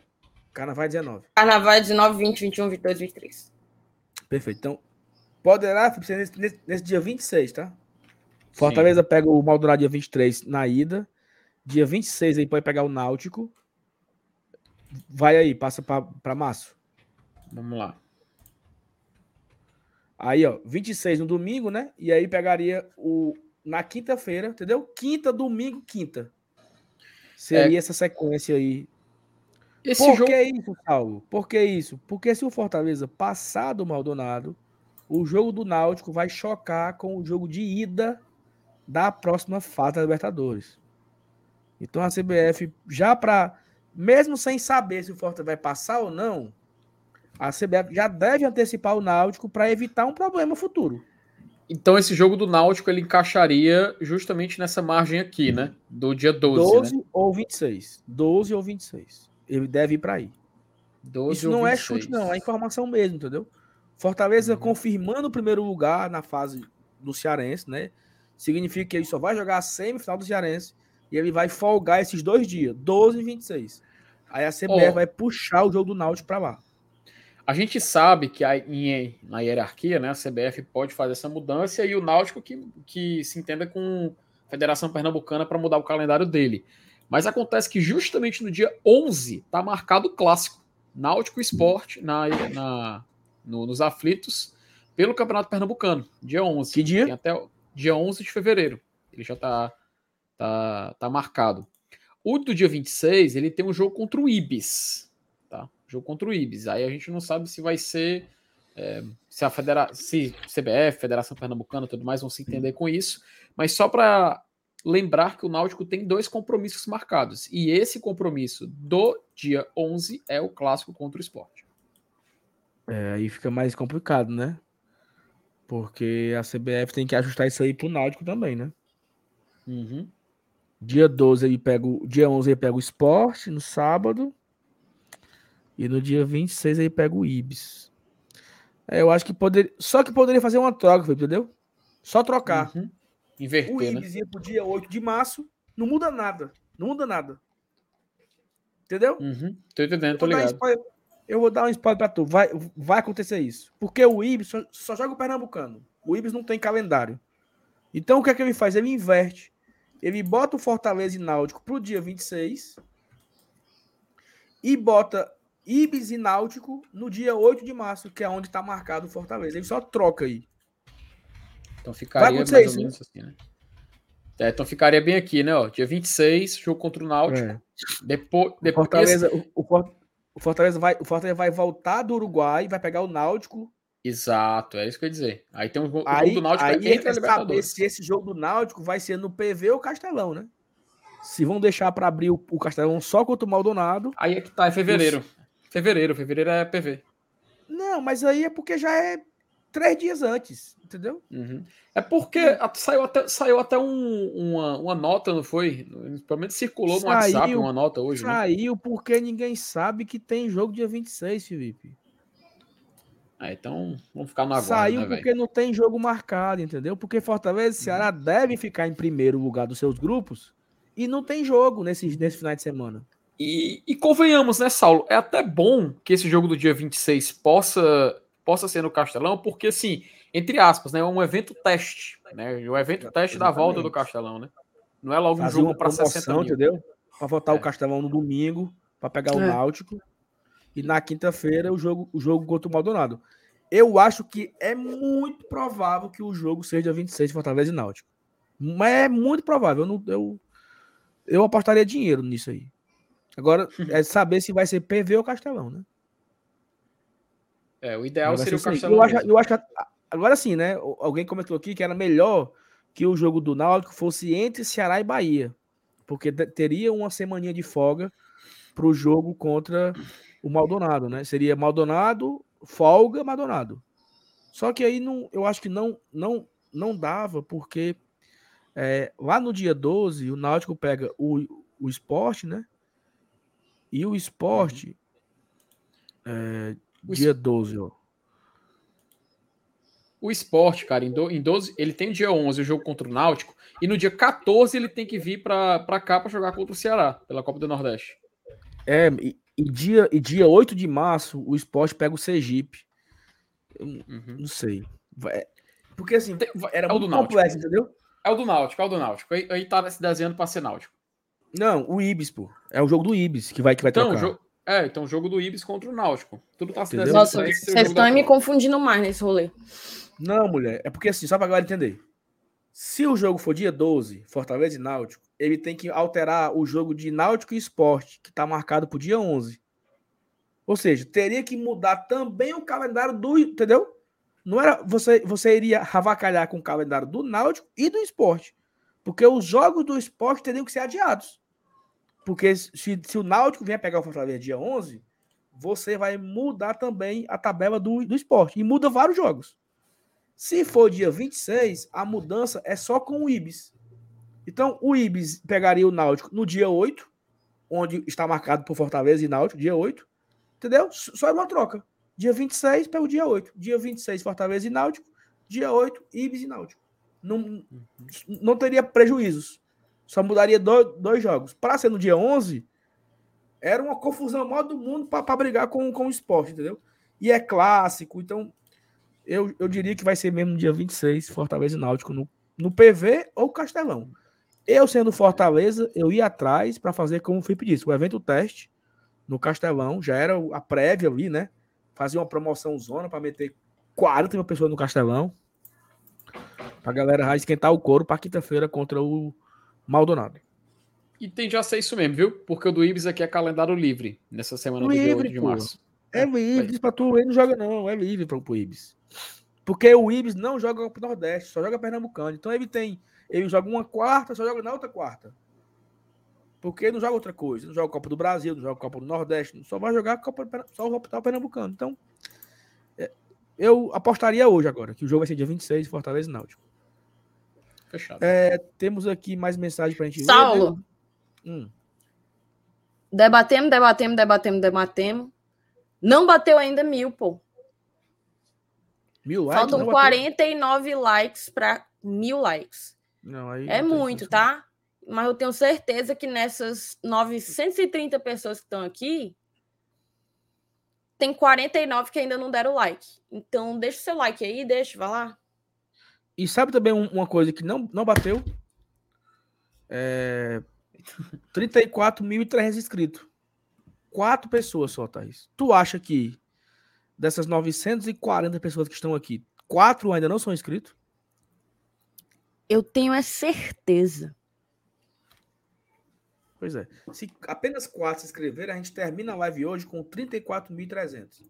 A gente queria terminar oh. o mês com 35 mil. Passou, foi Mas eles não gostam, não. Eles não gostam disso aqui, não.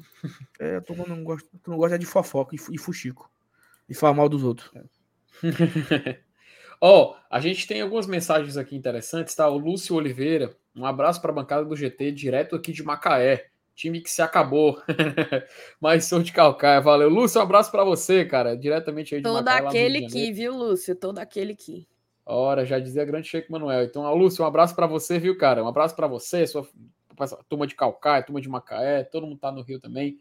Um abraço, meu querido, pode interagir à vontade. João Fernandes te fala: Ah, isso aí já leu, a Thais já leu. O Renato Souza, ele comemorou, viu? Virei membro do GT. Rogério, Rogério Souza, perdão. Rogério, seja bem-vindo, cara. Fique à vontade para interagir no chat. Agora você está com o selo aí que lhe identifica aí é para a gente poder ver suas mensagens. Então fique à vontade para interagir e seja bem-vindo à família Glória e Tradição. Aquela coisa, temos uma live ou não temos? Temos, só fiquei, só. Triste, só fiquei triste porque não bateu mil likes e nem bateu. Bateu, bateu, bateu. bateu. Mil likes foi. Mas não bateu, foi. Mas não bateu os inscritos, né, Thaís? E dava para bater, viu? Dava para bater os inscritos. Ó, oh, lembrando, né? Amanhã nós teremos dois vídeos aqui no canal, tá? Teremos o vídeo falando sobre Clássico Rei e teremos o vídeo falando da confusão do momento, que são os streams, né? Eita, meu amigo, é confusão demais, né? Os streams aí tá dando dor de cabeça na turma.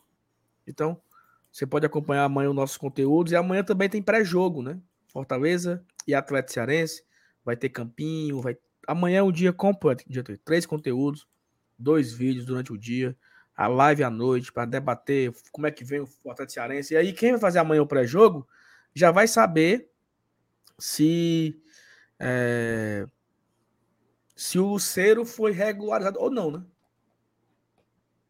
Então, já saberemos aí. É, é... Se ele, na verdade, amanhã a gente vai saber se ele joga ou não contra o Isso. Atlético. Thaís, parece que o Ceará se pronunciou a respeito do Cara, no única, Twitter não tem nada, tá? No Twitter do Ceará não tem nada. Ei, Pedro, tu quer fazer raiva, é Pedro? Se pronunciar onde, Pedro? Será se pronunciou aonde? Só se, se for no Instagram, matéria? mas. Só se for no Instagram. Deixa eu ver aqui, porque no Twitter não tem nada do Ceará, tá? Deixa eu ver aqui no Instagram pra ver se eles postaram algo. Hum, não, viu? Nenhuma postagem não, pode ter sido, sobre. Pode ter sido um, alguma entrevista para algum portal, não? Vamos ver aqui no. Ao vivo, viu? Apuração ao vivo aqui. Vamos ver aqui no, no povo aqui se tem alguma notícia chegando, cara. Aparentemente nada. Tá aqui, tem uma notícia no povo, tá? Postada aqui pelo Breno Rebouças. Deixa eu colocar aqui na tela para a gente poder ler rapidinho aqui. É, justamente o Ceará se posiciona a favor de duas torcidas no clássico. Lembrando que o Ceará é o mandante da partida, Olha então ele já se posicionou aqui a favor. Quem, quem diria, né? o Alvinegro informou, no entanto, que ainda não foi notificado da decisão. A FCF também se manifestou a favor de duas torcidas, tá? É, mandante do primeiro clássico da temporada, válido pelo Cearense, marcado para o dia 7 de fevereiro, o Ceará se posicionou a favor da presença de duas torcidas no estádio Presidente Vargas. Essa foi a manifestação do clube em resposta ao Esportes do Povo nesta segunda-feira é, dia 30, minutos após a divulgação do Ministério Público do Estado do Ceará de que a Secretaria de Segurança Pública e Defesa Social do Estado e o Núcleo de Defesa do Desporto e Torcedor determinaram torcida única no Clássico Rei da quinta rodada do estadual. A, a, a ideia das instituições é de que apenas torcedores do Alvinegro compareçam ao estádio no dia do jogo e que a carga de ingressos seja limitada a 15 mil bilhetes. O Alvinegro informou, no entanto, que ainda não foi notificado da decisão e a FCF também se manifestou a favor de duas torcidas e disse que o assunto será debatido na reunião de providências para a partida, que é considerada nesta terça-feira, então amanhã, tá? Com representantes dos clubes, órgãos de segurança e do MPCE. O Fortaleza não vai se posicionar antes da reunião. Importante essa última linha aqui, tá? Muito bem. E assim, vamos, vamos ver, né? Vamos aguardando o que, é que vai acontecer. A gente pode atualizar depois sobre esse assunto, né? É isso, né, galera? Muito obrigado a todo mundo, tá? Que compareceu aqui na segunda-feira. Segunda-feira de muita chuva, né? Na capital cearense, na capital do Ceará. Né? Muita hum. chuva na capital do Ceará. E confusão rolando no meio do mundo. Vamos se inteirar da confusão, que eu tô bem por fora, né, Thaís? Thaís tá aí com é, o olho eu, do peixe. Eu tô, pra, eu tô pra, pra pedir pra galera fazer um resumo pra mim. Tu faz, Saulo? Aí. Depois uma thread, faz uma thread, aquele, sabe aquele negócio que faz o resumo da madrugada no BBB? Já tem, já, já tem o resumo da madrugada já. Já tem. Já tem? Eu quero uma thread, uma thread da, da fofoca do da FECTT. Já tem, já, já tem, tá nos grupos do Raul. Oi, mande para mim, mande para mim a thread aí que, eu, que eu quero acompanhar. Perfeito. Galera, obrigado. A gente se encontra amanhã. Um beijo a todo mundo. Bateu também os inscritos, tá? 34.300 inscritos. Batemos, obrigado a todo mundo. Bateu mil like, então tá sucesso. Um beijo, Thaís, um beijo, FT. Tamo junto. Quarta-feira, eu e Seven News no PVzinho, hein? Na cabine para dar sorte. FT, bote para carregar os microfones. Amanhã eu, eu vou dar um jeito de pegar. Tamo junto. Tchau. Valeu, galera. Tchau, tchau.